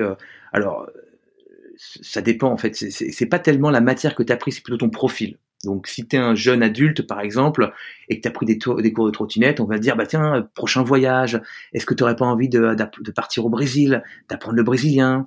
Tiens, est-ce que tu es en famille euh, avec tes, jeunes enfants? Est-ce que tu pourrais par exemple prendre des cours de magie, des, trucs pour les occuper à la maison, des cours de do it yourself? Tu vois, on va proposer plein plein plein de, de trucs qui vont correspondre un peu à ton âge, tu vois? Donc euh, euh, un enfant qui, a, qui vient prendre par exemple des cours de mathématiques, lui on va lui proposer plutôt des trucs d'extrascolaire ou des cours de jeux vidéo. Tu vois, on va pas on va pas partir sur le Brésil ou sur des cours de langue, c'est complètement inutile. Donc c'est pas vraiment en fonction de la matière que tu as pris, c'est plutôt en fonction du profil de l'élève et on va lui proposer bah, tout ce qu'on a en panoplie euh, chez Superprof dans toutes les thématiques. Ouais, je pense que ça, ça a dû beaucoup évoluer l'algo parce qu'au début ça devait être quasiment une matière, une zone géographique et. Ouais, bien sûr. Voilà. Au début, au début, tu venais, tu cherchais ton prof de maths et on ne proposait rien d'autre. Hein. Toi, tu venais, euh, tu voilà, on te relançait même pas en fait. on n'avait pas d'idée. En fait, on se focalisait d'abord sur le fait de proposer un professeur à quelqu'un qui vient rechercher. Et puis c'est pareil. Moi, au début, on, on, arrivait à répondre à 75% de nos demandes de cours. Tu vois, il y avait 25%, on n'avait même pas de réponse, quoi. Puis aujourd'hui, on est, on, on frôle les 100%, on a 98% de taux de réponse, tu vois. Donc là, on peut se permettre de proposer autre chose. Mais d'abord, au début, évidemment, je me focalisais et je me concentrais sur ce qu'il fallait que je réussisse à faire, c'est-à-dire te trouver un prof de ce que tu voulais avant de te proposer d'autres choses. On va parler du, du de Superprof aujourd'hui, le développement. Combien de collaborateurs? Alors aujourd'hui, on est à peu près 200 collaborateurs. Hein. On est 100 euh, à Paris, voilà. Dans, il y a, je crois qu'il y a 18 nationalités. Et puis on a une centaine de freelances euh, un peu partout dans le monde, qui sont principalement soit des rédacteurs, soit des traducteurs, ou soit des gens qui vont animer notre communauté sur place. Tout ça évidemment euh, sans lever un seul euro pour le moment. Pour le moment, effectivement, C'est ça qui est quand même admirable. D'ailleurs, quand, quand euh, Cécilia euh, m'a parlé de toi pour euh, que, tu viennes dans le podcast, alors j'ai fait un, gros bonjour parce que vraiment, elle est, c'est je Ouais, je suis d'accord avec toi. L'agence L'Audacieuse, on lui fait un peu de pub. Elle m'a parlé de Super Prof et tout de suite, elle m'a dit c'est une réussite incroyable sans lever un euro. Alors, bon, j'imagine qu'aujourd'hui, pour tenir, c'est que vous êtes profitable. Oui, on est profitable. Alors on est profitable, on fait pas beaucoup de mmh. bénéfices, hein, je te cache pas Frédéric, parce que nous on redépense un peu tout ce qu'on a bah oui. pour améliorer le produit, euh, développer des nouveaux pays, ça et tout. Mais, mais oui, oui, on a un modèle économique en tout cas profitable. Combien de chiffre d'affaires? Alors l'année dernière, en 2019, on a fait 7,2 millions. Et là, cette année, on était sur des prévisions à 12 millions, tu vois. Euh, maintenant, avec le confinement, ça et tout, c'est un petit peu ralenti, mais on devrait largement dépasser les 10 millions cette année. Alors ça, c'est, euh, quand tu parles de 7 millions ou 12 millions, c'est la somme des abonnements. Oui, c'est du Parce qu'après, c'est ce qu'on appelle le volume d'affaires, c'est-à-dire c'est parce qu'on on, va le voir. Pour, pour, les profs, justement, j'ai oublié de poser la question, vous, vous encaissez, vous, euh, vous encaissez pour les profs oui, Absolument. On encaisse pour les profs. En fait, on a un système de facturation et de paiement pour les élèves et un encaissement mmh. pour les profs. Et comme je te disais tout à l'heure, c'est-à-dire que bah, l'élève, il va par exemple commander son heure de cours son cours de maths euh, la semaine prochaine, il va la programmer avec tel professeur, 30 euros, il paye, et nous, on reverse 30 euros au professeur le lendemain du cours. Mais fiscalement, c'est pas chiant de faire euh, marge zéro? Oui, comptablement, c'est un peu embêtant, mais c'est le cadet de hmm. mes soucis, si tu veux. Euh, oui, mon, commissaire au compte me demande toujours, non, il faut pas faire comme ça, faut, faut faire autrement, mais non, mais par exemple, pour la TVA, comment ça marche Il n'y a pas de TVA sur l'heure de cours. Donc, puisque on touche rien, nous. Donc, c'est du reversement. En fait, on est compte de tiers. Euh, par contre, c'est si on avait une commission, là, il faudrait mettre une TVA et compagnie. Mais à partir du moment où tu n'as pas de commission, en fait, c'est moins gênant que quand tu as une commission. Euh, parce qu'une commission, effectivement, là, tu dois rajouter une TVA et tout ça, c'est compliqué. Mais nous, sans commission, nous, c'est transparent. Donc, on a un volume d'affaires qui est peu intéressant. Donc moi, je communique très peu sur le volume d'affaires, je communique sur le chiffre d'affaires. Sur le hmm. chiffre d'affaires, c'est le chiffre qui te permet bah, de payer ton salaire, tes salariés, de payer euh, tes locaux, euh, de payer tes investissements. Euh, donc ça, et le volume d'affaires, effectivement, oui. Et tu reverses quoi en virement, en, chèque? Ouais, ouais, ouais, virement PayPal. Oh non, pas chèque. Non mais, tu sais, on est sur des volumes de, de, centaines de milliers de personnes qu'on paye. Tu vois, et puis on les on les paye dans tous les pays, hein, donc. Va envoyer un chèque à un Belge, il va te le retourner parce qu'ils n'ont pas de chéquier, par exemple, en Belgique. Donc non, non, c'est virement ou PayPal, ou compte PayPal. Mais, mais PayPal, comment vous, vous, donc vous êtes obligé de prendre la commission de PayPal parce que c'est cher PayPal. Ouais, ouais, ouais. ouais, Ah ben on paye des commissions même sur les virements. donc vous, vous, déduisez le, de la commission de PayPal. Ah non, non, non, non, non, on paye intégralement. Non. Ah non, on prend pour nous, on prend pour nous la commission bancaire et la commission PayPal. Tant pis, ça nous coûte des sous si tu, si tu veux vraiment le, le oui, du truc. Ça nous coûte des sous. La commission PayPal euh, à l'export en, en, PayPal out, euh, payout, c'est 2%. Donc c'est pas rien, hein, tu vois, ça nous coûte un petit peu de sous, mais c'est pas grave. Et en virement bancaire, euh, là c'est beaucoup plus léger parce que, mais bon, ça nous coûte un, quelques centimes par virement, tu vois. Euh, mais c'est pas grave, on, le prend à notre charge, c'est comme ça. attention, parce que si vous faites 20 millions de volume d'affaires, alors peut-être pas tout à 2%, mais ça, ça fait des ronds quand même. Hein. Oui. Oui, ça fait, des... ça fait des sous. Quoi. Bah ouais, mais c'est un service qu'on propose à nos professeurs et, c'est utile. Et notamment là en ce moment en plein confinement, je te cache pas que c'est particulièrement utile parce que tout passe, tous les cours sont par webcam. Eh et, tous les cours passent par notre système. Parce que pour payer à distance quelqu'un, euh, tu vas pas lui faire un, tu vas pas lui envoyer un chèque. Donc nous, on a un système sans commission. Donc là, en plus, ça a explosé le paiement. Et, il se débrouille. Hein. Vous checkez personne. Vous n'avez pas de logiciel, de solution euh, en interne de vidéo, de vidéo quoi. Non, ah non, non, non, non, Le système de paiement, de booking, tout ça et tout ça, on l'a développé en interne. Par contre, le système de visio, non, non, chacun utilise ses outils. On pourra jamais faire, on pourra jamais faire aussi bien que Skype ou que FaceTime ou que Zoom. Donc, on a beau donner l'idée. Donc, mais par contre, nos professeurs, ouais, ils utilisent plein de solutions. Ils ont chacun leur logiciel et puis ils proposent aux élèves et ça se passe vraiment super bien. Comment tu recrutes autant de personnes? Quand, j'ai préparé l'épisode, tu devais être à 150 personnes.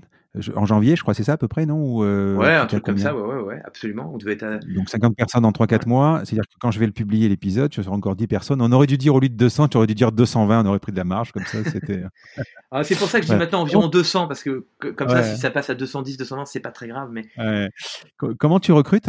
C'est toi qui le fais? C'est euh, encore? Tu, tu, as la main mise dessus ou Non, euh, plus du tout. Et depuis le début, en fait, hein, moi, je fais presque pas de management. Hein. Je, je, fais 100% produit. Donc mmh. euh, j'ai des gens formidables. Alors déjà j'ai mon associé euh, qui s'occupe du recrutement massivement. Euh, le recrutement c'est de proche en proche, c'est-à-dire que euh, d'abord mon associé a fait un, beau travail pour recruter les patrons des pays. Donc on a recruté les patrons des, de tous les pays mmh. sur lesquels on opère. Puis après chaque patron de pays en fait recrute des membres de son équipe. Et surtout comme c'est que des gens qui sont du pays, effectivement il faut que ce soit le patron du pays qui recrute des gens de de son pays et de son équipe, et puis il va travailler avec eux. Donc, euh, en fait, Superprof, c'est une centaine de collaborateurs à Paris, comme je te disais, mais c'est plein de petites équipes en fait à l'intérieur, tu vois. Et après, au-dessus de ça, euh, ou à côté, hein, euh, il y a l'équipe produit, l'équipe support, tu vois, qui va aider les gens à, à faire en sorte que le, les, les, 28 sites fonctionnent bien. Vous êtes encore une start-up? Alors là, c'est, je ne sais pas ce que c'est qu'une startup. Pour moi, une startup, c'est une société qui fait de la croissance. Donc, comme on fait encore 100% de croissance, j'ai tendance à dire qu'on est une startup. Maintenant, avec 200 collaborateurs, est-ce qu'on est encore une start-up? Je, je ne sais pas. On dit certains disent scale-up. Euh, oui, une scale-up, ouais. 100% de croissance chaque année. Cette croissance, on va le voir dans la partie d'après au niveau de, du développement des, autres pays. Euh, elle doit venir d'une part par euh, le développement d'autres pays, donc ça ramène du chiffre. Oui. En, France, tu pourrais dire que la croissance est très importante aussi, parce que c'est un, un, vieux pays, la France. Euh, pour Super le premier, ouais, c'est le, voilà. Vous pouvez dire qu'il y a une, croissance qui est aussi énorme en France? Oh, un petit, peut-être un tout petit peu moins parce qu'effectivement après 6 ans la croissance, est, mais on est on est plus de 60% de croissance en France hein, aujourd'hui. Pour 2020, quelques, j'ai relevé quelques phrases qui sont intéressantes sur tes ambitions. Donc euh, encore plus exigeant sur la qualité des professeurs, c'est pas suffisant?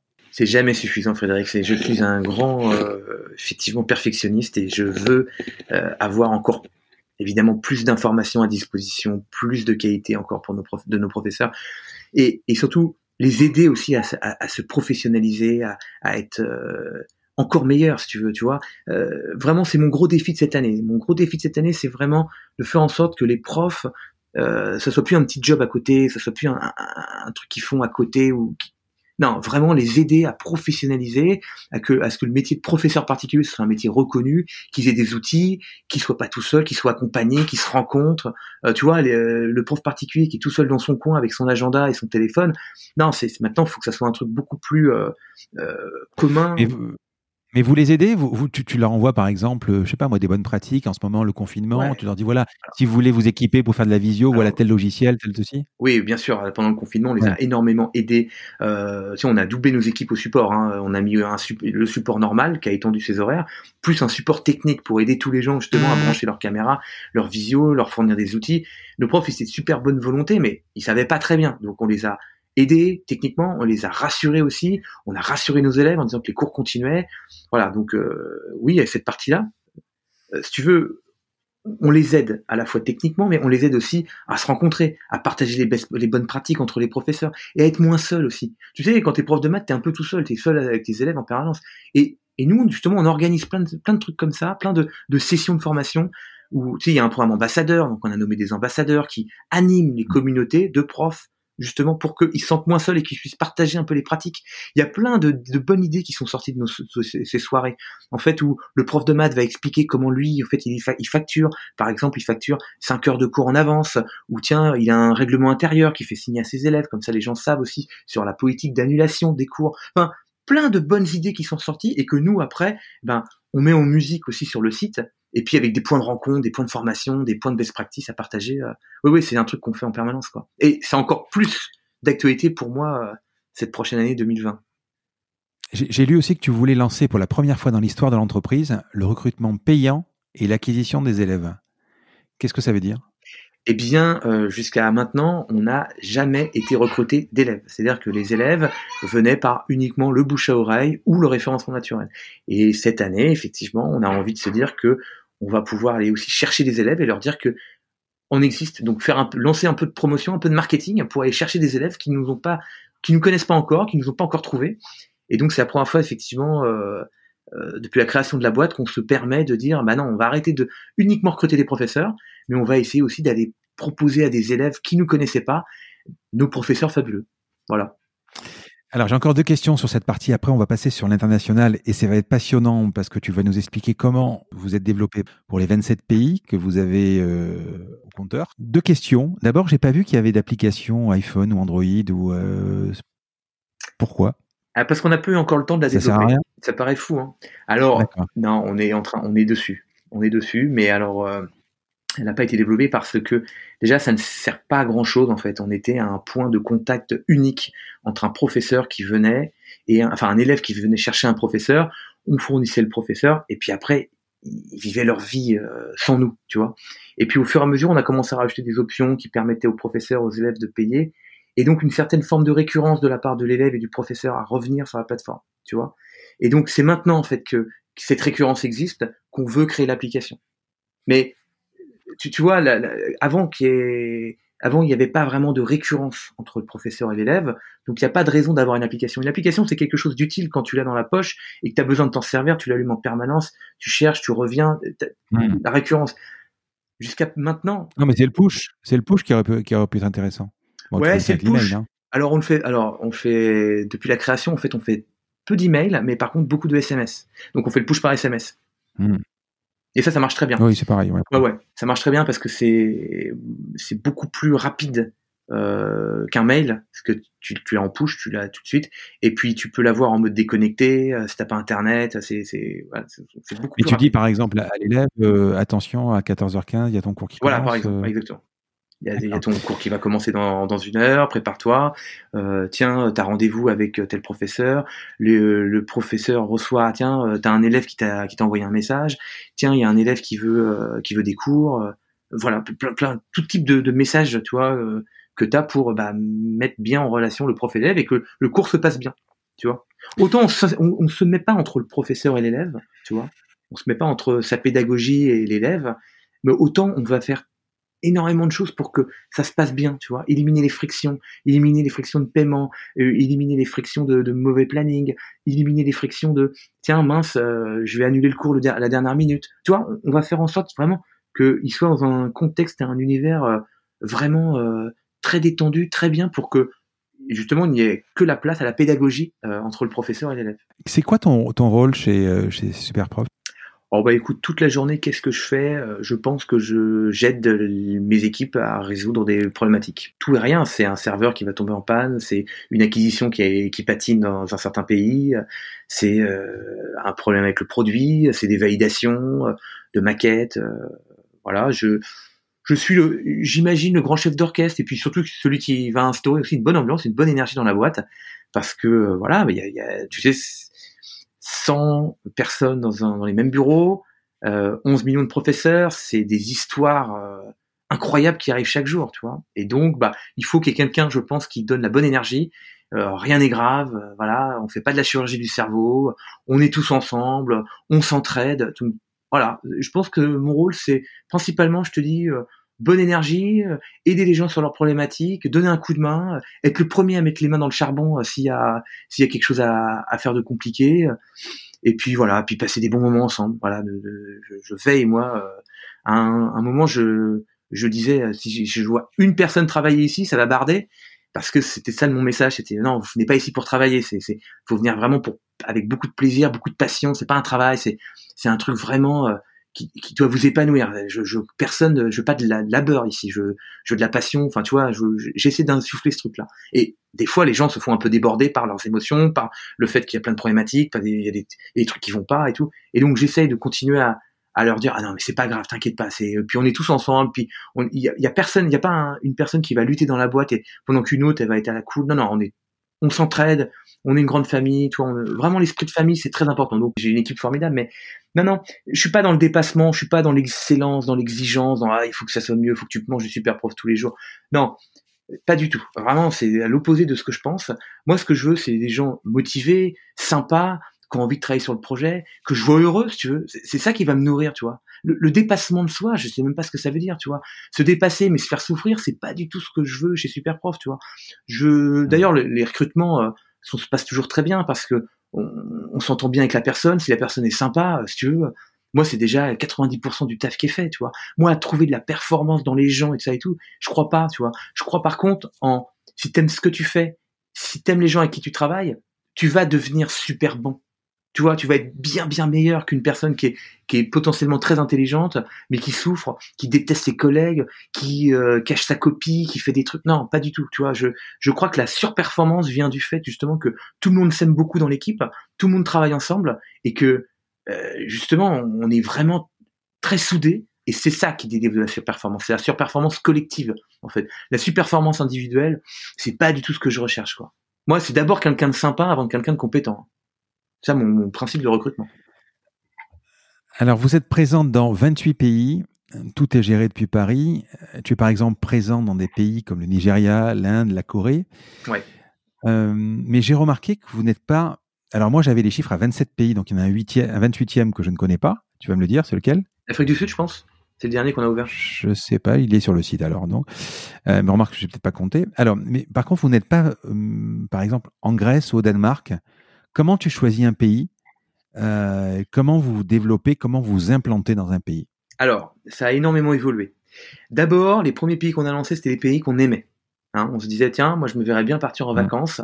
Euh, donc on a lancé l'Espagne, on a lancé très vite le Brésil, on a lancé l'Italie, tu vois, les pays vraiment qu'on aimait bien, sans aucune euh, idée économique, pourquoi, comment, tu vois, sans étude de marché toute façon, on n'en a jamais vraiment fait.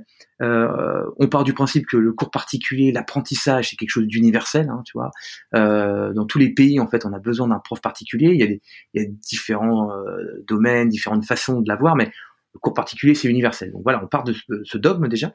Et ensuite, les lancements des pays, on les a fait, je te dis, avec par amour du pays d'abord. Et puis ensuite, après, on a commencé un peu à rationaliser, voilà, en, se disant, bah, une, une fois qu'on en avait ouvert une quinzaine, on se disait bon, c'est quoi les prochains sur la liste? Et euh, on a lancé principalement les pays qui étaient euh, très connectés à Internet. Voilà. Des pays qui étaient très euh, Google dépendants, puisque comme je te l'expliquais au début, en fait, on n'est pas mauvais en SEO Google, tu vois. et puis des pays qui ont un pouvoir d'achat et qui ont aussi des systèmes de d'infrastructure en termes de paiement aussi parce que lancer des pays où on peut pas on peut pas monétiser bah, c'est peu utile pour nous parce que quand même le but c'est de monétiser un moment notre communauté.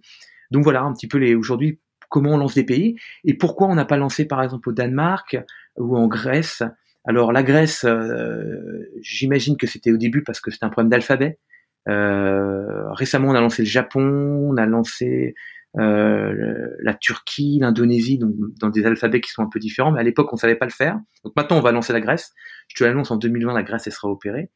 Et le Danemark, je pense que euh, c'est sur la roadmap aussi de cette année. On a lancé la Suède, on a lancé la Norvège, la Pologne. Il reste le Danemark, voilà. On n'a pas encore tout à fait finalisé, mais euh, c'est en cours. Par contre, il y a deux pays qu'on n'a pas lancés et qui sont euh, énormes et qui sont euh, Chine et Russie. Alors Chine parce que c'est pas Google friendly et Russie non plus d'ailleurs. Euh, puisqu'ils mmh. sont sur Yandex et puis euh, Baidu. Euh, donc voilà, et puis ils sont surtout un autre alphabet. Donc au début, on était un peu freiné par les alphabets. C'est dur de faire du RefNat dans un alphabet que tu connais pas, quand même.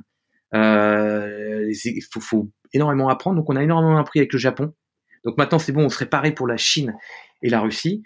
Et mais donc voilà, ça va être sur la roadmap. si c'est pas en 2020, ça sera en 2021. On aura Chine et Russie, qui sont les très beaux marchés pour nous aussi c'est sympa quand même de dire. Euh, ben, on a commencé par les pays qu'on aime bien. Ça veut dire qu'en fait, vous avez complètement euh, commencé presque au hasard en disant voilà parce que si euh, si moi j'aimais plus le si j'étais allé au Japon, j'adore le Japon, tu me dis allez on lance le Japon. Donc ah, finalement, ouais ouais.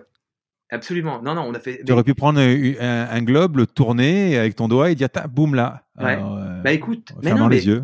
Mais il faut que tu comprennes un truc, Frédéric, et c'est ce que j'essaie de, dire un, peu. C'est cette boîte, en fait, c'est vraiment une boîte euh, faite sur l'amour, tu vois, euh, l'amour du partage de connaissances, l'amour des, gens avec qui tu vas travailler. J'ai rencontré mon associé, c'est pareil. Hein, je te disais, c'est un coup de foudre professionnel. Et pareil, moi, quand je lance un pays, c'est parce que je l'adore. J'ai envie de, de me dire, tiens, je serais, je serais bien dans ce pays-là, tu vois. C'est beaucoup par passion, en fait, tu vois, c'est qu'on fonctionne. Et, je, te jure, jusqu'à preuve du contraire, j'ai le sentiment que ça marche assez bien et ça nous réussit assez bien, tu vois. En fonction, avec l'équipe, avec euh, nos membres, avec la communauté, le fait de d'agir toujours par passion et par euh, sans sans compter en fait, c'est quelque chose de très très puissant. Et c'est à mon avis grâce à ça aussi qu'on a réussi à ne pas lever d'argent parce que des gens passionnés en fait sont presque indestructibles. Enfin, tu vois, des gens soudés et passionnés, c'est très difficile de les déstabiliser. Tu as acheté le .com, on l'a vu, le .fr, mais initialement sur ta sur ta plage à Biarritz, tu avais acheté le .es, le .be, le .lu, euh, le .jp. Euh... Alors, comment tu as fait? Comment tu fais? Tu rachètes euh, Parce que c'est quand même un nom euh, assez particulier, quoi. C'est ouais. ouais. super prof. Alors, écoute, quand j'ai eu le .com, après, je pense que j'ai acheté quasiment tous les Européens tu vois. Mmh. J'en ai acheté un paquet, pas tous, parce que je me disais pas qu'on serait quand même présent euh, sur tous les pays de la Terre. J'avais déjà une ambition européenne, on va dire internationale, mais j'ai mmh. peut-être pas racheté tout le nom de domaine. Après, il y en avait qui étaient déjà pris, donc on en a racheté pas mal. On a racheté celui en Suisse, par exemple. Euh, on a racheté... on a racheté 3-4. Mais c'est cher, c'est cher à chaque fois? Au fur et à mesure. Hein. On a racheté en Argentine, on a racheté au Chili, euh, voilà. Mais au fur et à mesure, euh, c'est cher à chaque fois. c'est de plus en c'est de plus en plus cher. Parce que c'est le, gars qui vend le domaine. Quand il commence à aller voir super prof, tu vois les 27, 28, 29, 30 pays, il doit se dire, tiens, je vais pas le vendre 2000 euros. Hein. Bon, maintenant, ça, ce que je te parle, c'était il y a 3-4 ans, donc on était quand même moins gros. La Suisse, effectivement, hmm. la Suisse, il nous a fait un peu grimper au rideau. J'ai payé plus cher le .ch que le .com. Mais bon, hmm. euh, on existait, c'était comme ça. le mec, il l'avait déjà. C'est comme ça, c'est la rançon de la gloire. Oui, c'est sûr que Airbnb, si tu arrives à choper leur, un nom de domaine qu'ils n'ont pas pris, qui veulent te le racheter, ça va coûter plus cher qu'au début. Mais c'est pas grave, c'est pas des montants astronomiques. et puis c'est comme ça. Tu, pourrais imaginer que tu t'implantes dans un pays euh, si tu n'as pas le nom qui s'appelle Superprof avec l'extension du nom du pays? Ah oui, bien sûr, on l'a fait plein de fois. On, ah on, s'est lancé en Suisse, euh, on s'est lancé en Argentine, on s'est lancé au Chili, on s'est lancé aux Pays-Bas. Le Pays-Bas, on n'a pas notre .nl. Mmh. Euh, c'est un, matériel euh, professionnel qui, qui l'utilise comme super professionnel en fait. Mmh. Euh, on a essayé de le racheter, on lui a fait des ponts d'or, il n'a pas voulu, il, comprend pas trop bien la technique, donc il comprend pas très bien l'intérêt. Lui, il, il, est comme ça, il fait aucun trafic, mais il veut rien toucher. Bon, soit.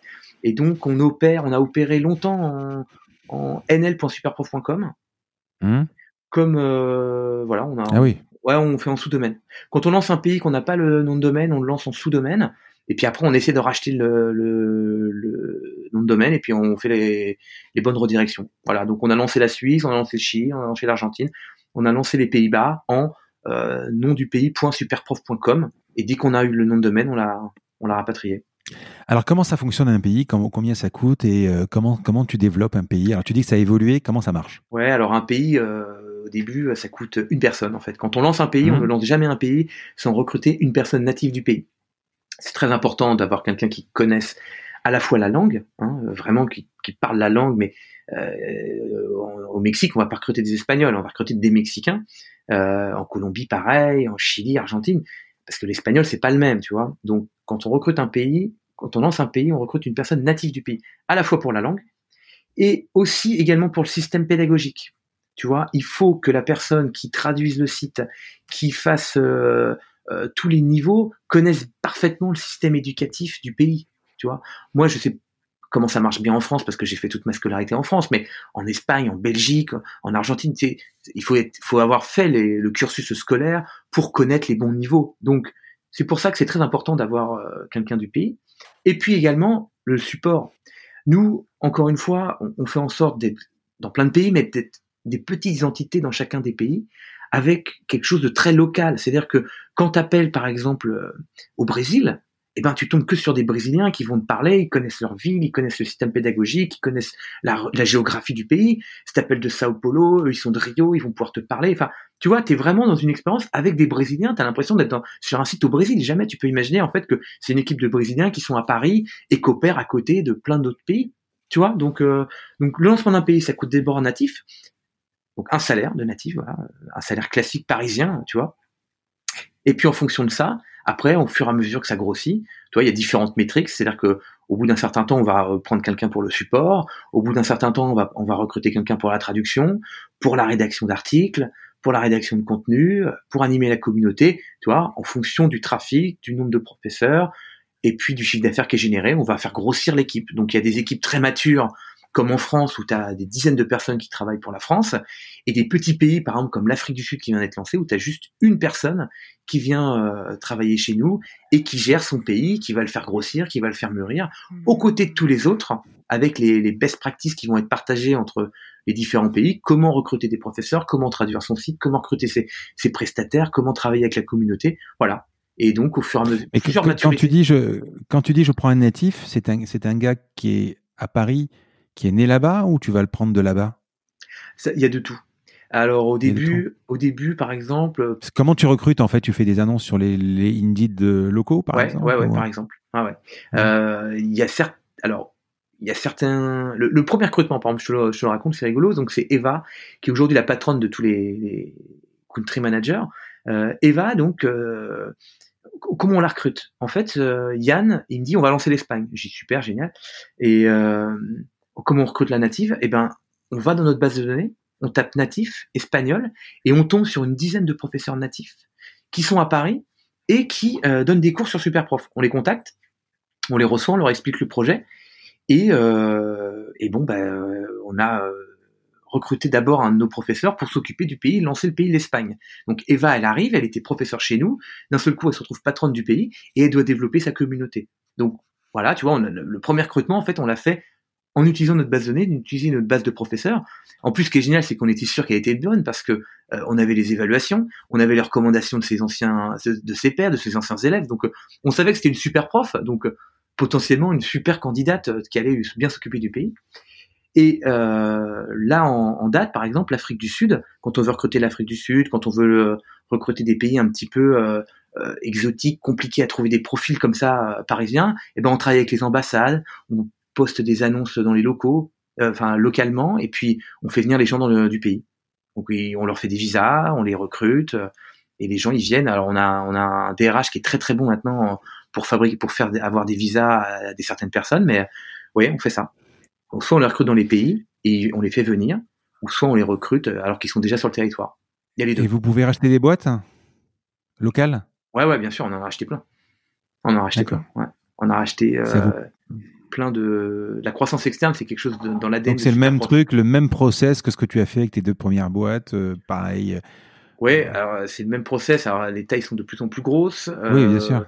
Et puis, on a deux types d'acquisition maintenant. Alors, on a à la fois les, les sites euh, d'annonces de profs particuliers, les moteurs de recherche de profs particuliers, ça on en a racheté plein, et également maintenant les sites aussi de contenu pédagogique, puisque associé à Superprof, on a aussi beaucoup de rédaction de contenu, d'articles, de méthodes de travail, et donc ça on utilise beaucoup aussi euh, d'acquisition dans le domaine de, euh, éducatif pour euh, bah, proposer ses cours à nos profs, faire du référencement naturel, se positionner sur les requêtes concurrentes. Donc beaucoup de création de contenu, de rachat de contenu et beaucoup de rachat de, de sites de petites annonces. Vous pourriez faire du scrapping pour aller chercher euh, des, des, des, profs, euh, par exemple, je sais pas, sur le Bon Coin, et pour leur proposer d'adhérer à la, à la plateforme? Non, on ferait pas ça. Non. Non, on fait pas ça parce que bah, on aurait pu le faire au début, parce que quand t'as pas grand chose, hmm. mais on l'a pas fait parce que bah, c'est pas notre mentalité d'aller faire du scrapping déjà d'une. Et puis encore une fois, le bouche à oreille marche bien. Hein, la cooptation, ça fonctionne bien. On a eu, on a eu très très vite une belle communauté, donc on n'en a pas fait. Et puis on préfère faire de la croissance externe avec une bonne communication, en expliquant aux gens le nouveau projet Superprof. Donc maintenant on a des beaux process, hein. on leur explique en amont, on leur on leur offre plein de visibilité, on leur explique comment ça fonctionne, on les fait, euh, on les fait se rencontrer. Il y a des gens qui animent la communauté dans le pays, on crée des, un programme ambassadeur. Enfin, il y a tout un process vraiment pour les faire adhérer à notre projet, mais, mais souvent ils connaissent, hein, parce que euh, c'est des gens qui travaillent euh, dans le domaine de l'éducation et, et Superprof, ça commence à avoir une petite autorité. Donc maintenant, nos acquisitions, elles sont plus simples qu'au début parce que on est un petit peu connu. Et le, le, pays après la France, en termes de chiffre d'affaires? Euh, Au coude à coude, Espagne et Italie. D'accord. Après, dans un mouchoir de poche, les... l'Allemagne, les UK, le Brésil, Mexique, c'est un très gros pays. Euh, voilà, en termes de chiffre d'affaires. Et par contre, en termes de croissance, en termes de trafic et de professeurs, euh, Brésil et, Inde, c'est les deux mastodontes chez nous. USA, c'est compliqué? Oui, très compliqué. C'est le, probablement le seul pays euh, qui ne marche pas bien chez nous. Pourquoi? Pour plein de raisons. Ils sont équipés? Non, il y a des concurrents qui sont mmh. énormes mais vraiment énorme. Et du coup, les coûts d'acquisition pour euh, recruter du professeur, qui est le nerf de la guerre, euh, sont, euh, sont fous. C'est-à-dire, pour donner un ordre d'idée, par exemple, nous, on recrute des professeurs en Inde. Coût d'acquisition, à peu près 7 centimes. D'accord? Donc, un professeur, un profil de prof, donc rempli avec un maximum d'informations, 7 centimes. Quand on veut faire la même chose aux États-Unis, on est plutôt sur 25 dollars parce que en fait en face de nous on a des concurrents qui recrutent déjà massivement qui font la même chose que nous hein, et euh, donc euh, mais qu'on levé 40 euh, millions l'un 60 millions l'autre qui font des centaines de millions d'euros de chiffre d'affaires. Donc du coup bah il faut mécaniquement monter les prix.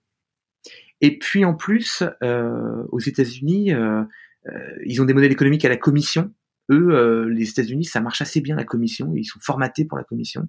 Moi, j'y suis allé, hein, j'ai benchmarké tous mes concurrents, j'ai pris des cours avec mes concurrents, j'ai voulu voir comment ça fonctionnait, et, je suis très étonné que ça, les profs ont totalement adhéré et accepté le système de commission. Moi, qui me semble aberrant, mais eux, non, pas du tout. Voilà, bah, c'est tant mieux pour eux. Et donc, euh, donc ils ont du coup, ils gagnent beaucoup d'argent, ils ont tendance à faire payer de plus en plus cher les heures de cours. Donc, euh, les États-Unis sont un énorme marché, qu'on fait beaucoup d'argent, donc qui font des coûts d'acquisition très très élevés, donc on a du mal à se positionner. En revanche, toutes les personnes qui utilisent Superprof aux États-Unis adorent notre modèle. Adorent notre modèle parce qu'évidemment, il est sans commission. Alors, euh, effectivement, ils sont capables d'accepter la commission, mais quand ils peuvent travailler en direct, évidemment, ils sont pas stupides. Et puis, nos élèves sont de super top qualité parce que c'est des élèves effectivement qui sont triés sur le volet, ils sont passés par notre système de filtre. Il y a beaucoup aussi d'étrangers qui prennent des cours avec des Américains, par exemple des cours d'anglais. Si tu as envie d'apprendre l'anglais professionnel, l'américain professionnel, tu as envie de bosser aux États-Unis, il y a beaucoup de cours qui sont pris par les Européens aux Anglais, euh, aux Américains euh, par webcam. Donc ça, ils ont des élèves assez fabuleux et euh, sans commission. Donc ça, les Américains, quand ils sont chez nous, les profs, ils adorent notre système. Mais par contre, pour percer le marché, on est encore un tout petit peu petit. Mais je crois qu'on est un très bon challenger. Donc ça va arriver, euh, Frédéric. Mais pour le moment, c'est le seul pays où on a du mal à percer. Mais là, par contre, euh, dans ces genres de pays-là, c'est quasiment que du PayPal. Parce que tu es payé en devise. Ouais, on paye, ouais, ouais, ouais, c'est. Enfin, je veux dire, quand tu, là, pareil, quand tu es par exemple au Nigeria, euh, l'élève va, va, te payer toi à Paris et tu vas repayer le prof derrière. Donc c'est que du PayPal là. Oui, alors au Nigeria, euh, le Nigeria est gratuit pour le moment. Donc euh, tu sais, en fait, il y a plusieurs steps. Donc avant de passer un pays en payant, euh, il faut arriver à une certaine masse critique, une certaine communauté mm. de professeurs, un certain nombre de trafics, tu vois. Au-delà de 100 mises en relation par jour, on ne passe pas un pays en payant. Donc les Nigeria, Afrique du Sud, les petits pays qui ont démarré il n'y a pas longtemps sont toujours gratuits. Donc là, je peux pas te dire. Oui, mais tu factures toujours, tu factures toujours l'élève pour le compte du prof? Oui, oui, oui. Ah oui, mais je suis d'accord. On, traite de la devise. C'est-à-dire que sur nos comptes, on reçoit du dollar, on reçoit du livre sterling, on reçoit du réel brésilien, on reçoit du peso mexicain, on, reçoit plein de devises. Et après, nous, on redistribue en devises, pareil. Donc, euh, en Angleterre, les cours qui sont pris euh, euh, sont payés en livre sterling, ils sont repayés par virement bancaire en livre sterling ou par PayPal, en, mais par livre sterling. Donc oui, oui, je suis d'accord avec toi. On traite de la devise, quoi, avec un avec un taux de change, tout ça et tout. Donc ouais, ouais, non, non. C'est. Mais après à Paris, euh, on a des comptes dans toutes les monnaies. Hein. Allez, on va parler marketing. Alors, tu es passionné de SEO, on en a parlé euh, ce matin. Oui, absolument. Une grosse passion pour le SEO, mais qui est passionnant. Euh, oui, c'est un point commun. Et tu m'as confirmé que tu avais donc tout misé sur le référencement naturel, donc le SEO, le référencement naturel. Alors, j'imagine, comme pour ta boîte, comme pour la mienne, c'est un, choix stratégique au début parce que le SEA, enfin le l'AdWords, ça coûte très cher. Absolument, ouais, tout à fait. Tu parlais tout à l'heure de coût d'acquisition de 7 centimes, 25 dollars. Qu'est-ce que tu appelles un coût d'acquisition? Euh, Parce que tu, si tu fais pas d'AdWords, c'est quoi ton coût d'acquisition pour toi? Alors, le coût d'acquisition, c'est le prix que tu payes pour avoir un profil de professeur. Et on a fait beaucoup, beaucoup de campagnes de marketing et on a fait un peu d'AdWords hein, pour recruter mmh. du professeur. AdWords, on n'a pas trop utilisé parce que AdWords, on est déjà très présent sur la requête autour du cours particulier. Donc, quelqu'un qui va chercher à donner des cours en utilisant Google va nous trouver. Donc, on n'a pas trop intérêt à acheter de l'AdWords. Mais par contre, on a acheté beaucoup de Facebook. On a fait beaucoup de deals avec des job boards. On a fait beaucoup de mailing avec des universités. Et donc, tout ça, évidemment, ça a un coût. Et donc après, bah, le coût d'acquisition, en fait, c'est cette dépense rapportée au nombre de professeurs et de profils qu'on recrute. Et donc, ça donne un coût d'acquisition. Pour la France, euh, ou pour d'autres pays d'ailleurs, vous êtes donc vraiment sur le SEO euh, aujourd'hui. Pas de pub, pas de pub télé. Euh, pourquoi tu n'as pas envie d'accélérer plus vite pour, en faisant de la pub télé? Est-ce que à chaque fois quand tu t'adresses à, quelqu'un que tu ne connais pas, tu dis moi je suis le, je suis le patron de, de, de Superprof, les gens te disent oui je connais, oui les gens te disent ah bon c'est quoi? Alors déjà, j'ai énormément de mal à dire je suis le patron de Superprof. Hein, donc euh, bon, d'accord. Tu vois, le mot patron, c'est quelque chose qui, moi, pour moi, il n'y a pas de patron dans la boîte. Il y a des, responsables d'équipe, des responsables de projet, mais il n'y a pas vraiment de patron. Et oui, Superprof, euh, au début, effectivement, c'est qu'est-ce que c'est? Euh, Et puis non, de plus en plus, les gens disent ah oui, oui, bah j'ai voulu prendre un cours, j'ai appris. Non, ça commence à avoir une petite notoriété en France, donc bah, six ans d'existence quand même. En France, tu vois, c'est 3 millions de visiteurs mensuels, donc toi tous les mois. Hein. Euh, donc ça fait un peu de trafic. Donc non, maintenant les gens commencent à connaître. C'est pas du 100%, hein, mais ça commence à être connu. Et pourquoi je fais pas de campagne télé ou de choses comme ça? Euh, Déjà, j'y crois pas. Je, ne crois pas qu'un site web mmh. est capable de faire de la campagne télé et d'être rentable. Parce que, euh, ok, tu vois une pub à la télé, mais après, va avoir l'idée de te dire ah oui attends je vais aller taper l'adresse que j'ai vue attends c'était quoi déjà l'adresse que j'ai que j'ai c'est quoi le site internet? Enfin ça le, le non donc non, la pub télé impossible pour moi pour le moment. Hein. Euh, donc euh, les pubs qu'on fait et qu'on va lancer là cette année, c'est plutôt des pubs euh, qu'on va très cibler du Google AdWords, du Facebook Ads, tu vois, sur des requêtes liées au, cours particuliers, sur des gens qui sont très proches de l'intention de prendre des cours particuliers et qui sont à un clic de notre site web. Ça, ça, tu vois, je vais commencer à en faire un petit peu cette année. Mais jusqu'à présent, non, on n'avait pas besoin d'en faire. Et puis, et puis moi, je pense que ça, c'est possible d'en faire quand tu as beaucoup d'argent. Or, nous, comme je te le disais, on vit grâce à nos clients, grâce à nos élèves euh, qui nous payent. Donc moi, j'ai pas d'argent à dépenser euh, euh, pour faire plaisir à mes investisseurs, pour faire de la visibilité, pour faire de l'image. Donc non, j'ai pas de, je peux pas acheter ça moi. Donc quand tu peux pas l'acheter, bah tu fais autrement. Et voilà. Et donc on fait du référencement naturel.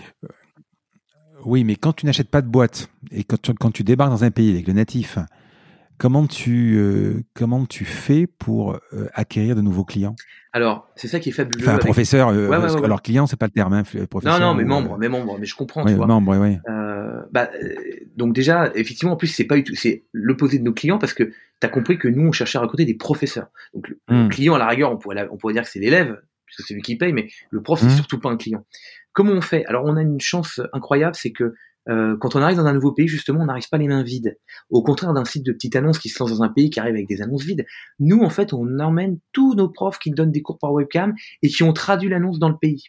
Pour donner un ordre d'idée, euh, nous, on a lancé donc euh, la France d'abord. Quand on a lancé l'Angleterre, on avait proposé à tous nos professeurs français qui pouvaient donner des cours en anglais de traduire leur annonce. Donc, ils ont écrit leur annonce en anglais pour opérer par webcam en Angleterre.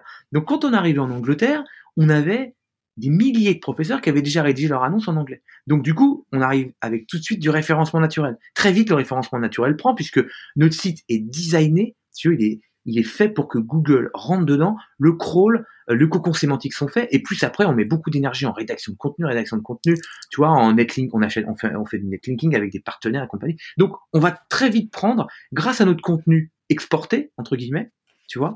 Et puis, euh, grâce à notre création de contenu. Et donc, du coup, par exemple, quand on a lancé l'Inde, l'Inde, on l'opère en anglais, l'Inde. Eh bien, là, on amène carrément tous nos professeurs anglais. Tous nos professeurs anglais qui, là, qui donnent des cours par webcam, qui n'ont même pas besoin de traduire mmh. leur annonce, plus nos professeurs français qui ont traduit leur annonce, plus le professeur, enfin, tu vois, tu, tu comprends le système. En fait, on arrive en Inde avec déjà des dizaines, peut-être même 100 000 professeurs déjà qui ont traduit leur annonce en anglais. Donc, le référencement naturel prend très vite oui, mais de toute façon, même, même au niveau de, niveau de Google, quand vous allez vous implanter dans un pays, euh, il sait, il connaît euh, l'importance que vous avez dans les autres pays et forcément il va vous donner une, légitimité plus importante. Exactement, ça va plus vite. En fait, c'était le début en fait. Tu, tu, vois, de proche en proche en fait, ça marche assez bien parce qu'effectivement le site français va donner du jus au site espagnol, le mmh. site espagnol plus euh, français va donner du, jus au site italien, et puis ainsi de suite. On va s'auto-nourrir les uns les autres quoi. En fait, le plus dur c'était le démarrage. Le plus dur c'était racheter mon petit cours particulier.org et euh, racheter mon, mon prof élève et racheter cherche cours. Oui, tu vois, c'était ça le plus dur en fait. Mais après, une fois que la dynamique a bien prise, euh, une fois que le Google est bien rentré dedans et qu'elle a été vraiment pensée, presque, tu vois, il a été, faut imaginer que moi j'ai fait, j'ai dû faire presque des sacrifices UX pour avoir vraiment euh, la quintessence du site très très bien référencé par, par Google. Tu vois, j'ai privilégié vraiment ce truc-là, avoir des, des, listes de professeurs, euh, des liens euh, en dur, euh, enfin plutôt que des boutons qui survolent avec des, des animations très beaux, tu vois, des trucs hyper beaux, hyper hyper UI. Moi, j'ai préféré un site, tu vois, très basique, mais où Google allait s'engouffrer dedans et, et vraiment obtenir beaucoup de trafic, parce que j'ai tendance à penser que plus tu as de trafic, en fait, plus tu vas trouver les moyens de de monétiser ton audience et la transformer, tu vois. Alors qu'un site super beau, euh, magnifique, sans audience, c'est horrible. Tu peux rien faire. Combien de visiteurs euh, euh, par jour unique? Oh, Par jour, je ne sais pas, mais le, sur le mois de mars, là, on a fait 18 millions de, de visiteurs. Tout site confondu? Ouais. Et un taux de transfo, tu as une idée? Euh, Non. Non, j'ai pas taux Je sais pas, est-ce que tu regardes, tu regardes par exemple quand tu arrives le matin, est-ce que tu regardes les métriques? Ouais, bien sûr. Alors, je, je bah, la principale métrique quand même que je regarde, c'est la croissance, euh, mhm. et c'est surtout la croissance du chiffre d'affaires.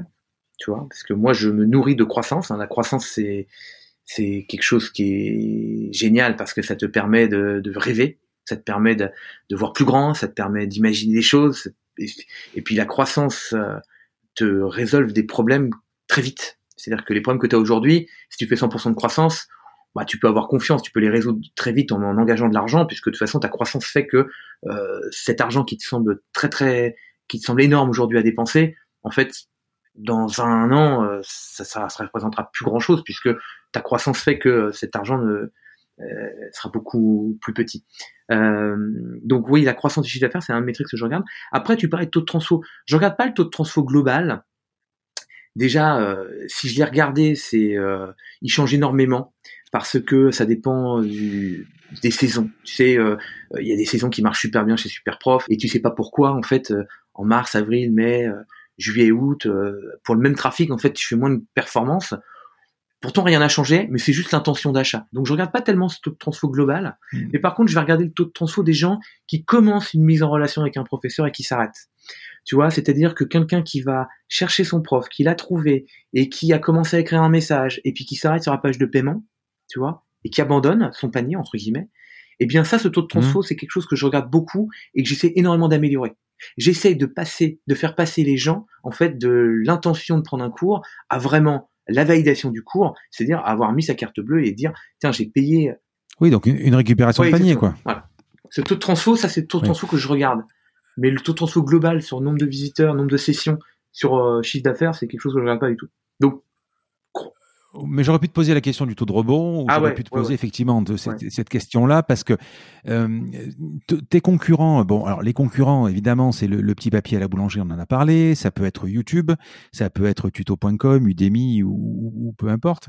Mais euh, moi, si par exemple j'ai envie de faire des cours d'informatique, le plus gros concurrent, ça va être euh, effectivement euh, ou la plateforme particulière ou ouais, YouTube. bien sûr. Parce qu'en fait, ce qu'on a oublié de dire dans tout, dans tout le début du podcast, c'est que euh, ce qui est important, c'est que le, le prix euh, du prof est libre. C'est-à-dire que tu peux trouver des profs qui te font des cours à 25 euros comme des, des profs qui te font des cours à 80 euros. Toi, tu as le prix, tu es libre Exactement. de prendre le prof à 25 euros ou Absolument. 80 euros. Alors, Voilà. c'est vrai que c'est des concurrents parce qu'effectivement, à partir du moment où toutes les méthodes euh, pour apprendre quelque chose, euh, tous les tutos, toutes les vidéos sont des concurrents de la- à l'apprentissage. Mais nous, tu as Mm. compris que c'est pas de l'apprentissage en fait. Nous, c'est un coach. C'est un l'échange. coach. Si tu veux, euh, t'as beau acheter une méthode pour apprendre à faire quelque chose, y a personne qui va te guider, qui va te dire, bah tiens, regarde comment il faut prendre la méthode, regarde là, faut lire ça, et puis je vais, je vais te coacher. Non, ça c'est pas important, ça c'est important. C'est le guide en fait.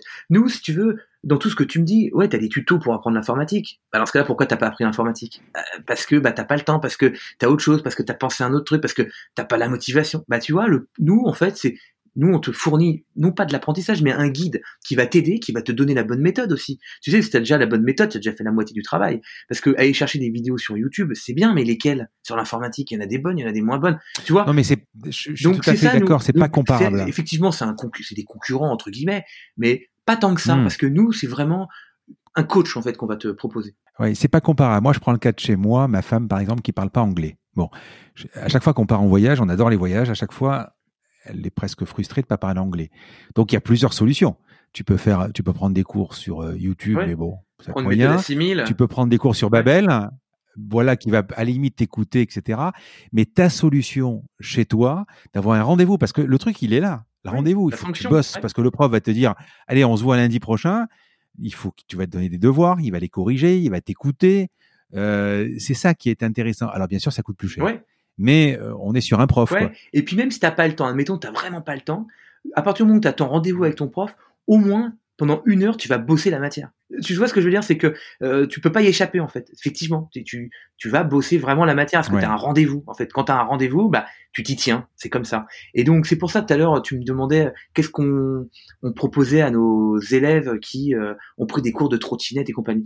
Eh bien, les voyages, c'est un super bon euh, euh, moyen euh, et une super bonne incitation pour apprendre une langue. C'est pour ça que je te disais, bah tiens, t'as envie de voyager au Brésil, tiens, bah lance-toi, apprends euh, quelques mots de brésilien, comme ça, quand t'arrives dans le pays, bah tu connais deux trois trucs, tu tu tu bafouilles, mais enfin c'est c'est ma- c'est ma- marrant, enfin tu bredouilles quelques petits mots, mais c'est marrant. Et donc, tu vois, pour ta femme, le voyage, c'est vrai qu'à chaque fois que tu vas en voyage, tu dis, Tain, si je connaissais, si j'avais envie. Donc c'est pour ça que nous on pousse énormément le voyage, c'est c'est un très très bon moteur pour nous pour faire apprendre les langues étrangères. Et surtout avec des natifs du pays, parce que nous, tu veux partir, tu veux partir Ouais. par exemple en Angleterre, bah, on va te proposer des, mais des centaines de profs anglais, même d'Angleterre, qui vont pouvoir te donner un cours d'anglais avec l'accent euh, par webcam. Et si tu veux partir aux États-Unis, ça va être un prof américain. Si tu veux partir dans un autre pays, enfin tu vois, en Australie, on a des cours d'anglais aussi par, faits par des Australiens. En plus, du coup, le mec te parle de sa culture, il te raconte un peu sa vie, il y a le décalage horaire, c'est marrant. Toi, tu te prends le cours le soir, lui il est en pleine journée. Enfin, tu, tu vois, tu as toute cette expérience en fait avec le prof que tu retrouves pas en fait avec une méthode. Quel outil tu utilises en, en marketing? Alors en marketing, on utilise, euh, je, sais pas qu'est-ce qu'on t'appelle comme outil. Euh, on n'a pas d'outil par. Je sais pas, Analytics, euh, Data Studio. Ouais, bah, euh, on utilise Da- Data Studio principalement. Mais moi, j'ai mon bon tableau Excel Mhm. aussi pour faire mes petits reporting. On a des Google euh, Docs, des choses comme ça, mais on n'a pas d'outils particuliers.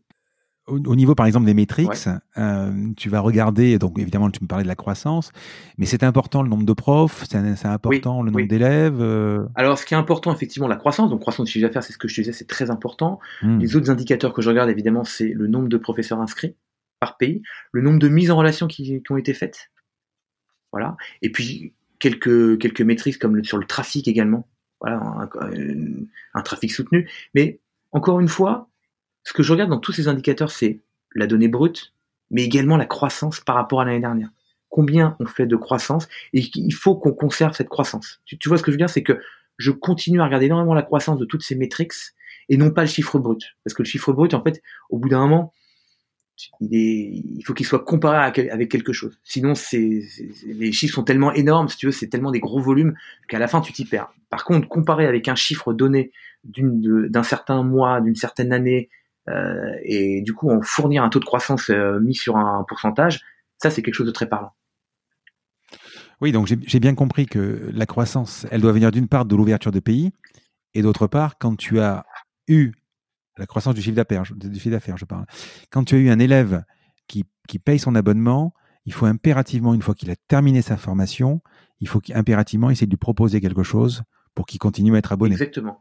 Elle passe par là, la croissance. bien sûr. D'où les algos et d'où tout ce que tu as dit depuis le début. Quoi. Alors, la croissance, elle passe effectivement par euh, la proposition, en fait, le fait qu'on continue à être très sexy. Voilà, qu'on propose une offre euh, vraiment intéressante, intelligente. Euh, donc, ça passe effectivement par plein de d'algorithmes, de, propositions, euh, affiner, euh, essayer de faire un petit peu de profil, de dire bah tiens, lui, celui qui a aimé ça, c'est les recommandations un peu à la Netflix, c'est-à-dire que tu as, regardé cette série-là, tu devrais aimer celle-là. Nous on te propose plein de trucs comme ça. Et puis euh, après c'est l'ouverture de d'autres pays, ouais. Et puis la croissance aussi organique, c'est-à-dire que bah, plus de trafic, donc plus de visiteurs, plus de sessions, plus d'élèves, plus de professeurs, plus de bouche à oreille, toute cette. Euh, ce que tu dis depuis le début également, c'est l'excellence. C'est-à-dire qu'aujourd'hui, vous devez, si je dois reprendre des cours dans une matière, si j'ai une bonne expérience, parce que tu parlais de X et compagnie, mais il y a surtout l'expérience client, pas d'Internet. bien sûr. L'expérience client euh, tout court. De dire, voilà, j'ai eu un super prof, j'ai bien appris, euh, tu deviens l'incontournable quand je veux refaire une nouvelle formation. Oui, c'est sûr. Absolument. Et c'est pour ça, d'ailleurs, on n'a pas tellement couru après la rétention de nos élèves en disant, il faut qu'ils continuent à être abonnés, il faut qu'ils restent et tout pendant très longtemps, on l'a pas tellement fait parce que, en fait, on savait que si on délivrait une prestation incroyable, c'est-à-dire que si tu arrivais, qu'en 24 heures, tu avais trouvé ton prof et que tu repartais, que tu avais quitté la plateforme, nous, on était super contents. C'est-à-dire que c'était notre but ultime, c'est que tu trouves ton prof en moins de 24 heures. Et du coup, un jour, bah, tu vas avoir besoin d'un nouveau professeur. Tu vas vouloir réapprendre quelque chose. Et si tu t'es dit, putain, mon expérience était fabuleuse avec Super Prof, je suis venu 24 heures plus tard, j'avais un prof génial, j'ai pris 6 euh, mois de cours avec lui, j'ai eu mon examen et, euh, et évidemment que tu vas revenir chez nous spontanément parce que le besoin de prof, le besoin d'apprendre, en fait, c'est quelque chose de, très primaire. Si tu as besoin d'un prof, tu peux pas le remettre au lendemain. Tu, vas vraiment te lancer. En plus, on va te proposer des profils incroyables. Donc, tu vas, tu vas euh, t'inscrire chez nous et tu vas prendre ton cours. On va attaquer la dernière partie juste avant tes questions perso. On va parler de financement. Euh, Wilfried, Superprof n'a pas fait de levée de fonds depuis le début. Donc, tu es auto-financé. Depuis les premières secondes du podcast, tu parlais de liberté. Est-ce que tu penses que le fait d'être autofinancé, sans lever de fonds, sans investisseur, c'est pour toi un synonyme de liberté? Ah ouais, Alors selon moi, oui, c'est un synonyme de liberté. Du coup, euh, tu as une liberté toute relative parce que du coup, euh, tu n'es pas libre vis-à-vis de tes clients puisque tu as besoin d'eux pour vivre. Donc tu as une forme d'attachement.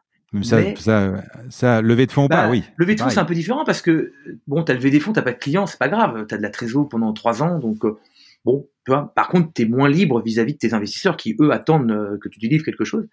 Euh, mais ça pour te dire que non, cette boîte, comme je te disais, la boîte de mes rêves, donc une boîte en, faite avec passion, beaucoup d'amour, euh, le truc qui, que je veux, dans laquelle je veux travailler toute ma vie, que je veux jamais vendre, enfin, tu vois, donc, donc, Or, la levée de fonds, mine de rien, quand même, quand tu lèves des fonds, bah, euh, c'est très intéressant. Moi, je me suis énormément intéressé à la question, et puis c'est passionnant. Et puis j'ai rencontré des gens fabuleux dans les levées de fonds.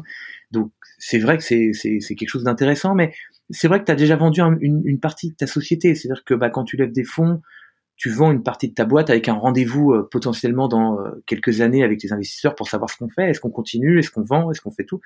Moi, j'ai pas envie de mettre dans cette situation-là. J'ai pas du tout envie de vendre la boîte. C'est une boîte que je veux garder toute ma vie. donc, je ne me mets pas dans une structure de levée de fonds avec des des, investisseurs qui en plus. Tu penses que tu le feras jamais? Ah, faut jamais dire jamais, tu sais, Frédéric, on ne sait jamais. tu ou, partiel. Ou, partiel, si on te dit aujourd'hui, tu pas bon. Pas pour le moment. En tout cas, pas pour le moment. Tu vois, aujourd'hui, j'ai un certain âge, je pilote la boîte avec mes équipes, on est fabuleux. Est-ce que dans 10 ans, euh, je te dirais pas, euh, bah non, euh, c'est vrai que à 50 balais, est-ce que tu fais encore du web? Est-ce que tu fais encore le Peut-être que tu as envie de faire autre chose, peut-être que j'aurai des envies, d'autres envies, tu vois. Mais, mais pour le moment, c'est pas du tout d'actualité. Je te pose la question parce qu'en fait, quand tu décides en, août ou en septembre plutôt d'aller contacter Yann, tu vois quand même, excuse-moi d'assister, tu vois quand même que ça va pas assez vite et tu te dis, je vais aller beaucoup plus vite pour pouvoir être le leader. Bon, Aujourd'hui, euh, 28 pays, ça fonctionne bien. Un pays manifestement qui est un des plus gros où c'est compliqué, c'est les États-Unis, parce qu'il te manquerait peut-être 40 millions. Est-ce que tu te dis pas aujourd'hui, je pourrais peut-être faire une levée de fonds partielle sur une autre structure ou quoi, et attaquer les États-Unis avec 40 millions pour pouvoir se dire voilà, on va devenir euh, un, un, leader là-bas ou un challenger Alors pas du tout. Non, non, je j'y pense pas du tout. J'y pense pas du tout. Déjà, je trouve que cette idée tu te dis c'est pas grave. Non, cette idée de dire euh, oh ça va plus vite avec les fonds, je pense que c'est totalement faux. Je pense que la façon la plus rapide d'arriver à, faire quelque chose, c'est de ne pas lever de fonds. Déjà, euh, le lever de fonds, mine de rien, tu rends des comptes, tu parles avec des gens qui te donnent un avis, probablement bon, hein, mais pas forcément, tu vois. Donc il faut, il faut, ça te prend de l'énergie, ça te prend du temps de cerveau, tu vois. Moi, je te jure, tous les matins depuis la création de la boîte, je fonce tête baissée, j'ai une idée en tête, recruter massivement des professeurs de top qualité, faire du faire du trafic. Et tu vois, j'ai que cette obsession. Je peux pas, euh, et, si je fais pas de chiffre d'affaires, c'est pas grave en fait.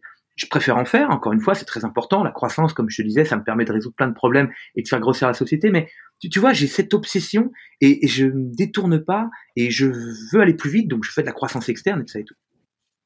D'un seul coup, si tu veux, Frédéric, c'est comme tout on te met 40 millions sur la table, on te met certains... Alors, déjà, je sais pas si c'est des montants qu'on me donnerait, hein. peut-être que c'est beaucoup moins. Donc, euh, mais peu importe. quand on te met de l'argent, que tu dois rendre des comptes, que tu dois expliquer pourquoi tu l'as fait, eh ben, c'est du temps, tu sais, que ça te défocalise. C'est-à-dire que tu plus sur ton obsession de dire, il faut que je fasse euh, grossir mon trafic, m'occuper de mes équipes avec de la passion, et puis, euh, c'est pas grave, je fais des erreurs, je tente des trucs, tu vois, je, je rends pas de compte euh, avec mon associé, je te promets, on est des bulldozers, on va trop trop vite, on n'est pas en train de faire des conciliabules et des réunions, des meetings, ça et tout. Non, chacun est super indépendant, il a toute ma confiance, j'ai toute sa confiance, il fonce sur ses projets, il me demande jamais mon avis, hein.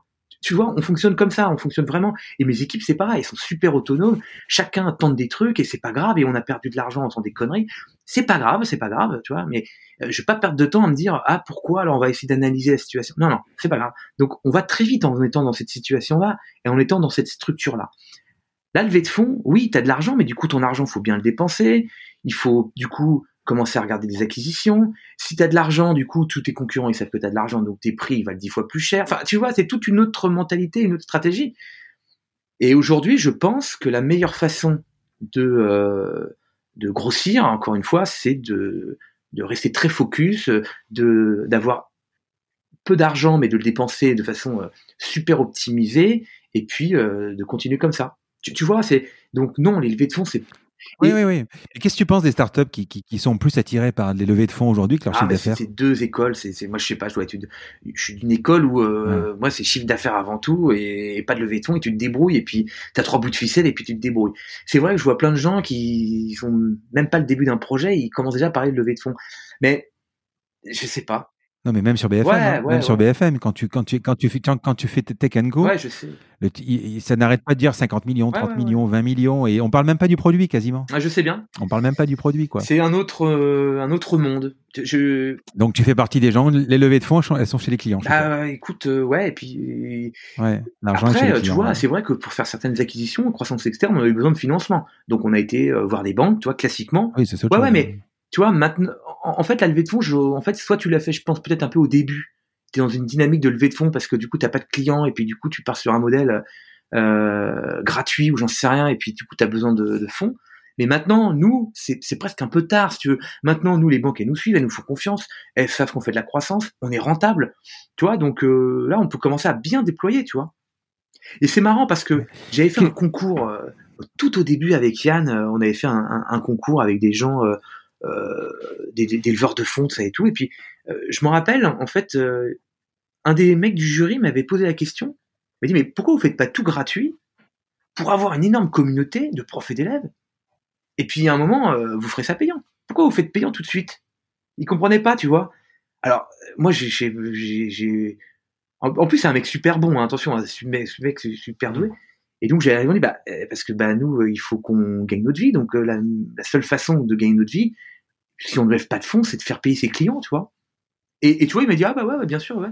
Mais il comprenait pas l'idée de ne pas partir dans un, ouais, mais tu, tu vas, tu vas faire la méthode. Et tu vas faire la méthode Groupon, c'est-à-dire que Groupon, leurs clients, ils achètent parce que c'est pas cher. Un restaurant qui coûte 100 euros, ils vont le payer 50. Le restaurant va pas gagner un client. C'est-à-dire que la prochaine fois, ils vont aller racheter un coupon pour un restaurant qui est aussi en promo, mais ils retourneront pas sur le restaurant qui est, maintenant à 100%, quoi, qui est plus à 50%.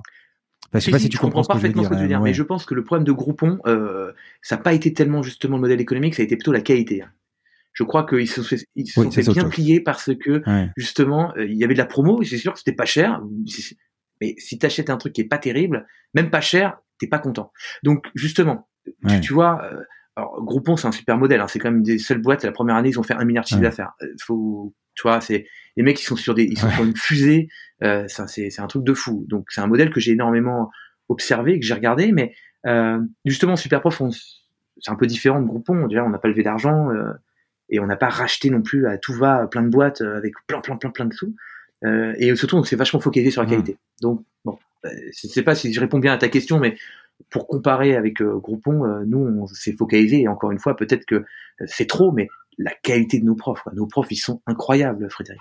Enfin, vraiment, on a des, des gens incroyables. Et, et même là, aujourd'hui, en plein confinement, je te jure, on a des tonnes de, de, gens, de profs qui nous appellent. Qu'est-ce que je peux faire pour vous aider? Qu'est-ce que je, peux donner des cours à des élèves? Je peux donner des cours gratuitement. Je peux, je peux faire des lives Facebook. Je peux, enfin, tu sais, ils sont, ils sont force de proposition. Tu sais, moi derrière, j'ai, j'ai une armée de milliers, de milliers de profs qu'on a, avec qui on travaille, avec qui on bosse, avec qui on, enfin, qu'on aide. Tu, tu vois, c'est, c'est très puissant ce qu'on a, ce qu'on a créé justement avec le, la mm. qualité de notre communauté. Une dernière question avant de passer aux questions perso. Quand tu te retrouves euh, en 2013 et que tu vas voir à ce déjeuner dans le boui-boui, comme tu dis, Yann, qu'est-ce que tu lui dis? En fait, quand tu vas le voir, tu lui dis. Enfin, je voudrais qu'on remette un peu la ah scène. Euh, voilà. Moi, j'ai monté. Euh, je suis en train de monter un site. J'ai racheté deux petits sites moribonds qui qui marchent pas ah très fort. Toi, tu es le leader tu es le leader, tu es devant moi. Pourquoi il accepte, grosso modo, de dissoudre sa boîte pour avoir 30% de Superprof, qui est une, qui est une boîte qui n'existe pas, en fait, ou très peu, qui existe depuis deux mois C'est pas du tout comme ça la discussion. D'abord, il faut être fort quand même. Ouais. Ah bah, euh, ouais, mais euh, c'est c'est en fait c'est une idée commune en fait. On a fabriqué cette cette euh, fusion ensemble avec Yann. C'est-à-dire que moi quand je vais le voir, en fait, j'ai une idée en tête, c'est de le racheter. Tu vois, moi, je veux lui faire un chèque, hmm. prendre sa base de données, la mettre dans Superprof, exactement ce que j'ai fait avec les autres sites, et récupérer son trafic.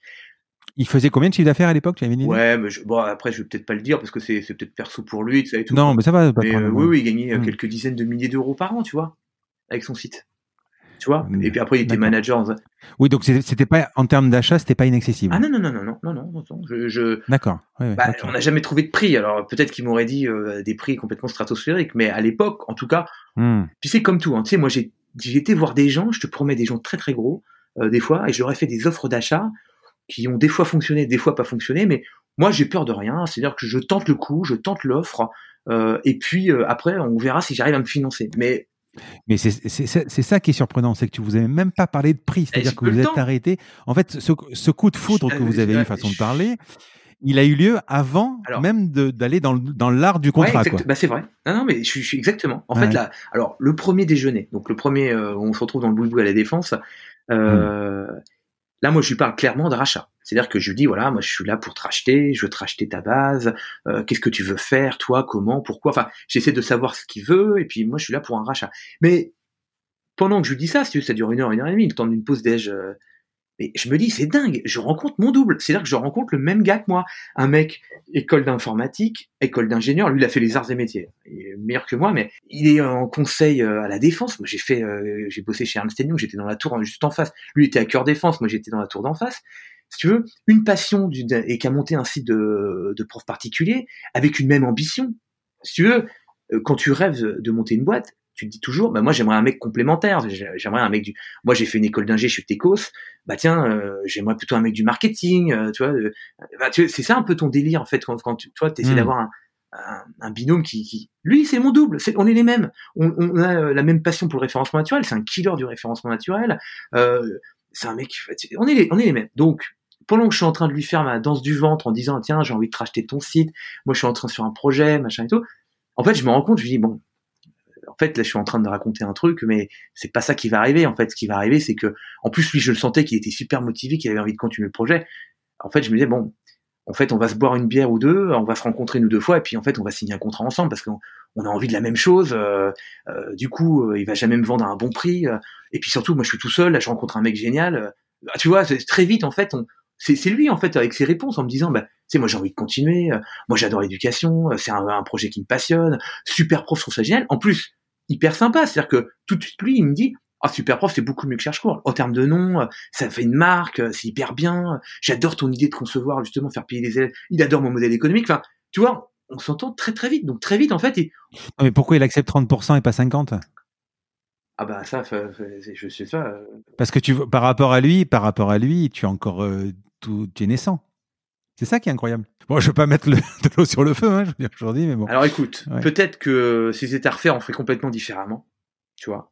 Hmm. Moi, à l'époque, faut quand même me convaincre d'être associé, tu vois. Moi, à l'époque, j'aurais pas accepté 50-50, tu vois. Donc, euh, il y a hmm. aussi ça, tu vois. C'est, alors j'essaie de, maintenant, maintenant, c'est sûr que on, ferait les choses différemment. T'imagines bien, tu vois, si on avait su avec le recul. Mais à l'époque, quand même, euh, Yann, euh, si tu veux, moi, je veux bien m'associer parce que je le trouve vraiment formidable et tout ça, mais moi, je suis pas hmm. prêt à m'associer à 50-50. Je te rappelle que le, de base, je voulais pas d'associé, pas de salarié. Enfin, tu vois, j'étais encore dans, dans, le truc. Donc, 50-50, ça aurait pas été acceptable. Donc, peut-être que, d'ailleurs, il l'a peut-être dit 50-50. Et je lui dis, non, c'est pas acceptable pour moi. Et donc, du coup, on a retrouvé une cote mal taillée. Et puis, il y avait aussi un autre truc qui faisait que, tu sais, il vendait, puis il partait pendant un an. Tu, vois, quand t'as pas les mains dans le cambouis, pendant un an, euh, enfin, tu vois, c'est, c'est tout ça, en fait, qui fait que, oui, c'est sûr que maintenant, a posteriori, avec ce, qui arrive et tout, euh, mais mais bon, écoute, ça s'est fait comme ça. Du coup, c'est difficile de le changer. Et puis surtout, ça marche bien comme ça. On s'entend bien comme ça. Voilà. Tu vois, ça serait à refaire. Oui, je pense qu'on ferait différemment, tu vois. Mais euh, à l'époque, euh, ça nous semblait, ça lui semblait bien. Moi, ça me semblait juste. Vogue la galère, quoi. Tu vois. Les questions perso, on va terminer. Dernière partie. On sent, on, discute depuis deux heures. Ça passe vite hein, quand même. On sent que tu es vraiment. Bah, écoute, ça veut dire qu'on prend du plaisir. On sent que tu es passionné par le travail. Enfin, j'ai pas le sentiment que tu travailles en fait. Euh, j'ai un, peu le sentiment que tu t'amuses. Est-ce que le dimanche soir, tu as envie d'être le lundi matin? Oui, j'ai, j'ai, en fait, si tu veux, euh, cette boîte, c'est ma passion, comme je te l'ai expliqué. J'adore vraiment et tout. effectivement, j'ai pas le sentiment de travailler, et en même temps, j'ai le sentiment de travailler tout le temps parce que j'y pense jour et nuit. Il y a toujours une petite partie de mon cerveau qui pense à super prof, qui prend des idées de ça et tout. Oui, oui, j'adore aller aller lundi matin retrouver mes équipes. C'est sûr qu'elles m'ont manqué. Après, je suis très content aussi de retrouver ma petite famille. Euh, le vendredi soir, voilà, on a fait une grosse semaine et tout, je suis très content. En fait, moi, je suis vraiment, euh, je suis très heureux dans la vie, donc euh, voilà. C'est bien. Euh, ouais, non, je, j'ai une très chouette vie de famille et puis j'ai une super équipe, donc c'est très excitant en fait. Les deux, tu vois, je, donc le lundi matin, je suis très content de retourner à l'ambassade, à retrouver on n'en a pas parlé, l'ambassade. Je trouve ça super. Je l'ai lu plusieurs fois. Donc, tes bureaux s'appellent l'ambassade. Ouais, c'est l'ambassade, ouais. Parce que c'était une ambassade ou c'était. Non, non, pas du tout. non, non. en fait, on a commencé dans des petits bureaux dans le 18e. Voilà. Mmh. et quand on a été une quinzaine de personnes, c'était vraiment tout petit parce que ça faisait 60 mètres carrés. Donc, à 15, et puis on avait des, pas mal de recrutements en cours. donc, on a trouvé un espèce de, vieil hôtel particulier, place de Clichy euh, et, Yann a trouvé l'idée, en fait, en regardant le truc, il a dit, oh, on dirait une ambassade. Et on s'est dit, putain, mais c'est exactement ça, en fait. Nous, c'est une ambassade.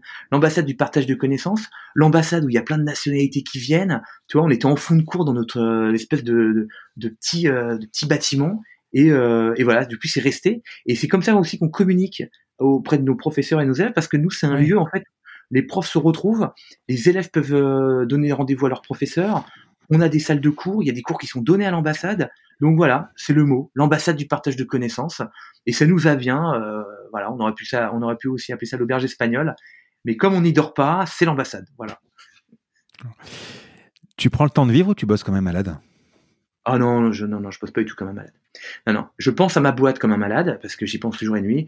Mais comme je te dis, c'est mmh. pas vraiment du travail, mais euh, après j'y pense tout le temps. C'est vrai, je c'est vrai, puis j'ai plein d'idées, j'ai plein d'ambitions, j'ai envie de faire plein de choses, j'ai beaucoup d'envie, c'est jamais terminé, c'est que le début, tu vois. Je, je, considère que j'ai rien fait moi, donc euh, j'ai toujours envie de faire euh, encore plein de trucs, plein de projets, toujours autour de l'éducation, de super profs et tout ça.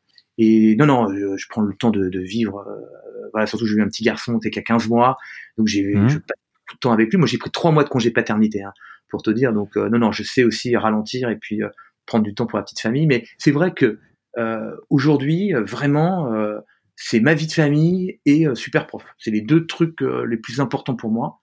Euh, voilà, bah, je vois moins mes potes, hein, je fais moins la, la bringue qu'avant, mais c'est pas grave, c'est deux, c'est un choix que j'ai fait et, et, vie de famille avec ma, ma, petite femme et puis mon fils et puis super prof. Et les deux, c'est me comble parfaitement, vraiment. Tu fais du sport? Oui, je fais du sport. Je cours 20 km à peu près par semaine, deux fois une heure, une fois le samedi, une fois le dimanche. J'allais te poser la question, savoir si tu avais une journée type ou une organisation, mais j'ai pas l'impression en fait. Non. Tu arrives, euh, tu es là où il faut être. Alors écoute, j'essaie d'être euh, partout euh, à la fois et en même temps c'est pas évident parce que là je te dis on est en télétravail. Tu as quand même des réunions le lundi matin, tu as des, vous êtes structuré avec les chefs, je sais pas les non? Non? Non non, non j'ai un point quotidien avec mon CTO donc tous les matins mmh. ça commence par ça c'est le point régulier sur le, tous les projets. Euh, euh, qu'est-ce qu'il a fait la veille Qu'est-ce qu'on va faire les prochaines semaines On fait un point d'étape, on remet les priorités. Et puis après, euh, je vois mon chef de produit, je vois mon directeur opérationnel, mais c'est pas des points, si tu veux, réglés comme du papier à ça Peut durer, ça peut durer deux minutes comme, comme une demi-heure. Au niveau de la techno, elle est faite chez vous? C'est développé chez vous de A à Z?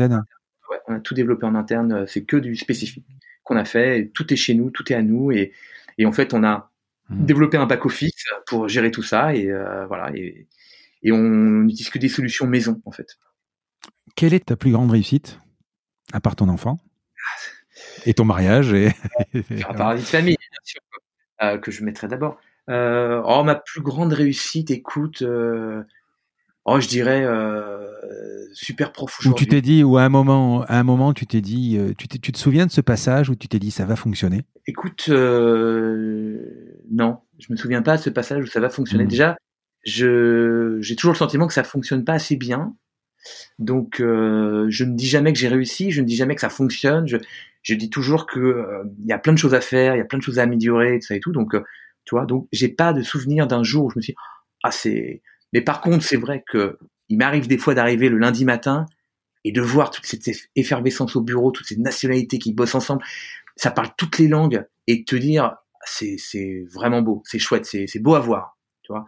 Et quand tu te dis bah j'ai une petite part de responsabilité là-dedans, voilà, bah c'est pour ça que tu es content d'arriver le lundi matin et te dire attends, je vais les retrouver en plus ils sont gentils comme tout, ils sont super motivés voilà, donc euh, mais jamais je me dis ah ça y est, ça marche, jamais. Non. Donc ma grande réussite, ouais, c'est super prof aujourd'hui, c'est de voir les, les gens à l'ambassade bosser ensemble, être, être content, être heureux, euh, faire plein de trucs ensemble, se retrouver. Euh. On fait des séminaires ensemble, si chaque année, tu sais, très important pour nous. On a mis ça en place depuis la création de la boîte. Oui. On part tous ensemble pendant quatre jours et on et on, ouais, on s'amuse.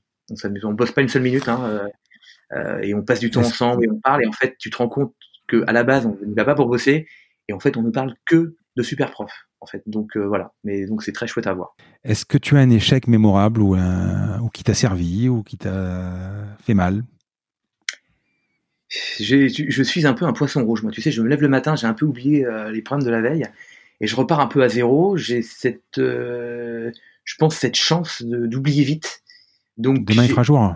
Ouais, demain il fera beau, ouais. Euh, mm. Et jour aussi du coup. écoute, c'est sûr, j'ai dû faire plein de conneries. Il y a plein de trucs que je referai pas. Il y a plein de dépenses que j'ai faites. même pour super prof, des, des, des, des idées saugrenues, des trucs qu'on a pu penser, ça et tout, plein d'échecs, ça et tout, mais rien de qui me m'a euh, traumatisé ou qui m'a où je me suis dit putain merde c'est vraiment une énorme connerie euh, on a raté un truc. Non non non et puis mais tu, tu, pourrais tu, tu es le genre de, de, personne à, à, pouvoir pivoter dans la seconde.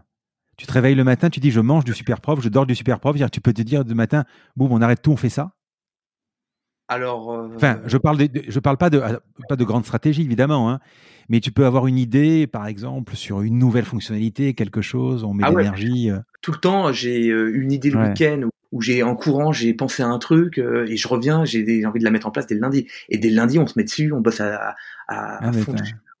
on se ressemble, hein, on se ressemble. Ma femme, elle devient folle. Elle, me dit des fois, mais tu te détends jamais, tu penses toujours au travail, quoi. mais ouais, mais bon. Je... pense que ce n'est pas du travail, en fait. C'est comme c'est un truc passionnant, comme t'aimes ça, en fait t'as pas l'impression de bosser, donc du coup, tu penses tout le temps. C'est et puis. Ah, moi, c'est ma plus grande passion, travailler. Hein. Moi, j'adore travailler. Ouais, bah, bah, ouais, mais est-ce que du coup, tu travailles en fait? Tu, vois, c'est le truc qui se mord la queue en fait, un, peu, tu vois? Non, tu travailles pas. Non, tu travailles pas. Et puis moi, je, moi, je fais plein de choses à côté, notamment les podcasts. C'est entièrement bénévole. Hein. Je, je fais rien du tout. Je gagne pas d'argent. C'est pas sponsorisé rien et tout. Mais euh, je, je, veux comprendre et je veux comprendre. Je vais écouter l'expérience des autres. J'apprends vachement de choses parce que quand je m'intéresse euh, à toi, par exemple, ou, à, ou, ou au champion du monde d'apnée, ou à, ou à peu importe, ou à des Francky Zapata, j'apprends euh, la technique, comment ils ont fait. C'est, tu progresses énormément. La question d'après, c'est de dire, est-ce que tu, tu, tu lis comment? Beaucoup de podcasts, notamment le tien, et, c'est fabuleux. C'est ce que tu apprends en fait avec euh, justement ce, ah format. Euh, un peu quand tu t'immerges, quand tu t'immerges dans la personne, quoi. absolument. Non, c'est un très très bon format pour pour comprendre comment fonctionne la personne. je suis ah d'accord. Est-ce que tu as des mentors? Alors écoute, euh, je ne pense pas que j'ai de. ou j'en ai 11 millions du coup, mais euh, mmh. non, j'ai pas de mentor particulier. J'ai des gens que j'aime beaucoup, j'ai des gens que j'ai trouvé fabuleux, mais non, je suis pas dans une relation de mentorat. Non, non, je je, mon esprit vagabonde un peu seul et euh, je fais travailler mon imagination. Mais non, j'ai pas de mentor particulier. Après, euh, eh, il y a des gens que j'admire énormément, que je trouve fabuleux. Sheryl Sandberg, par exemple, qui est la numéro 2 de Facebook, c'est. Ah, j'ai lu son livre. Fabuleux, c'est un personnage mm. incroyable. Et il y en a d'autres. Hein. Euh, moi, Marc Simoncini, c'est quelqu'un qui m'a énormément inspiré au début de ma, au début de, de, mes lancements de boîte. C'est un, un, mm. mec que je trouve très punk, très rock'n'roll. voilà, tu l'as rencontré Ouais, j'ai eu l'occasion de le rencontrer. Ouais, ouais. J'ai eu cette chance. J'ai rencontré deux fois. Même. Là, quand on va raccrocher, si tu prends ton téléphone, tu tapes sur quelle appli? À part le mail. Alors, je suis pas très branché téléphone. Oh, je vais regarder probablement mes messages. Je vais regarder mes messages. Tu pas très appli tu pas très. Ouais. Non, je suis appli. Euh, moi, je suis pas sur les réseaux sociaux, tu vois. Alors, je suis quand même un peu sur Twitter. Mmh. J'ai pas de Facebook, j'ai pas d'Instagram, ça et tout. Euh, mais Twitter, c'est un. Non, non plus. Bah, j'ai un profil, mais il n'est pas mis à jour, donc euh, mmh. euh, c'est un peu honteux et il faudrait que je le fasse. À chaque fois, on Cécilia notamment m'a dit ce serait quand même bien que tu aies un LinkedIn un peu à jour. Euh. Moi, des fois, je te push et tout. je, sais pas très bien quoi dire. Sortir comme j'ai pas de carte de visite non plus, tu sais, c'est bon. Je, je, suis pas dans le moule parfait du, de l'entrepreneur. Moi non plus, j'ai pas de carte de visite et je suis imprimeur. Hein, donc, je suis imprimeur en ligne, hein, c'est euh, à ma décharge, voilà. Donc non, en termes d'appli, non, non, je vais regarder mes messages. Euh, je regarde, on a un fil euh, pour Superprof sur WhatsApp, voilà, où on a toutes les petites nouveautés, des trucs comme ça. Je vais hmm. regarder. Non, pas d'appli particulier. Je suis pas très téléphone en plus, donc. Alors tu l'avais, tu l'avais teasé au début pour, pour, les auditeurs de la combinaison. tu offres donc un mois de un, mois d'abonnement gratuit. Quel est le code pour La combinaison sera très bien. Allez, la combinaison. La combinaison. Euh, idéalement, ce que vous pouvez faire, euh, euh ouais, c'est euh, code avec le code de la combinaison, vous m'envoyez un petit mail, sinon à wilfried@superprof.com. Hum moi, je ferai en sorte que ça se passe bien pour vous et puis que votre abonnement soit pas du tout prélevé. Voilà. Allez, je, je, te pose la dernière question, qui est une tradition dans le podcast. Alors, le podcast s'appelle La combinaison. Alors, finalement, c'est quoi la combinaison pour devenir Wilfried Gagné du talent, du travail, des opportunités saisies, de la chance, de la résilience, de la persévérance, de la passion ou le tout Ah non, bah alors pas le tout déjà, je peux pas dire que je suis quelqu'un de talentueux, c'est impossible. Euh, non, alors je dirais passion. Vraiment, c'est le truc qui m'anime le plus. Passion, imagination, je crois que tu l'as pas dit, mais je le rajoute du coup. Voilà, beaucoup de bienveillance, c'est très important. Et puis après, pour supporter effectivement toutes les, les petites problématiques du quotidien, un peu de résilience, puis un peu de d'oubli aussi. Hein. C'est pas très important en fait. Puis pas se prendre au sérieux non plus. Voilà. Je, t'ai fait un, mix un peu euh, de tout. Mais tu sais, tu sais, je suis un peu poisson rouge aussi. Moi, je fais le tour du bocal et j'ai oublié surtout. Ça, a de grandes qualités parce que ça nous permet d'être, de mettre le, matin quand on se réveille, de faire une remise à zéro. J'ai tendance à penser que rien n'est vraiment très grave. Donc euh, voilà. Il y a des choses très importantes. comme... Je te remercie. J'ai pas vu le temps passer je me suis euh, régalé, mais vraiment. Mais ça et puis, euh, et puis à bientôt. À bientôt, Frédéric. Merci encore. Merci beaucoup. Je t'en prie. grand merci à tous d'avoir écouté cet épisode jusqu'ici. J'espère que cette conversation vous a plu. Parlez de ce podcast à vos amis ou à vos collègues de bureau, partagez-le le plus possible. Abonnez-vous en cliquant sur le petit bouton s'abonner dans votre application mobile ou sur euh, votre ordinateur. Ainsi, vous serez averti dès qu'un nouvel épisode est en ligne. Je sillonne la France pour vous proposer de nouveaux invités. C'est vraiment beaucoup beaucoup de travail. Ce n'est pas mon métier, vous l'avez peut-être compris. C'est une passion que je pratique en dehors de mon job. Si vous avez apprécié cet épisode, dites-le moi avec des étoiles, 5 de préférence sur Apple Podcast, anciennement iTunes, et d'y ajouter un gentil commentaire, ça me fera plaisir. Ça me permettra également de remonter dans les classements. Et puis si vous n'êtes pas Apple, c'est pas grave, parlez-en autour de vous, partagez sur les réseaux sociaux, c'est prévu sur votre application de podcast préférée. Enfin, vous pouvez vous abonner sur lacombinaison.fr pour être averti dès qu'un nouvel épisode est en ligne. Je suis Frédéric Azoulay. N'hésitez pas à me faire remonter vos remarques, vos questions, mais aussi des invités que vous aimeriez entendre. Je vous dis à bientôt.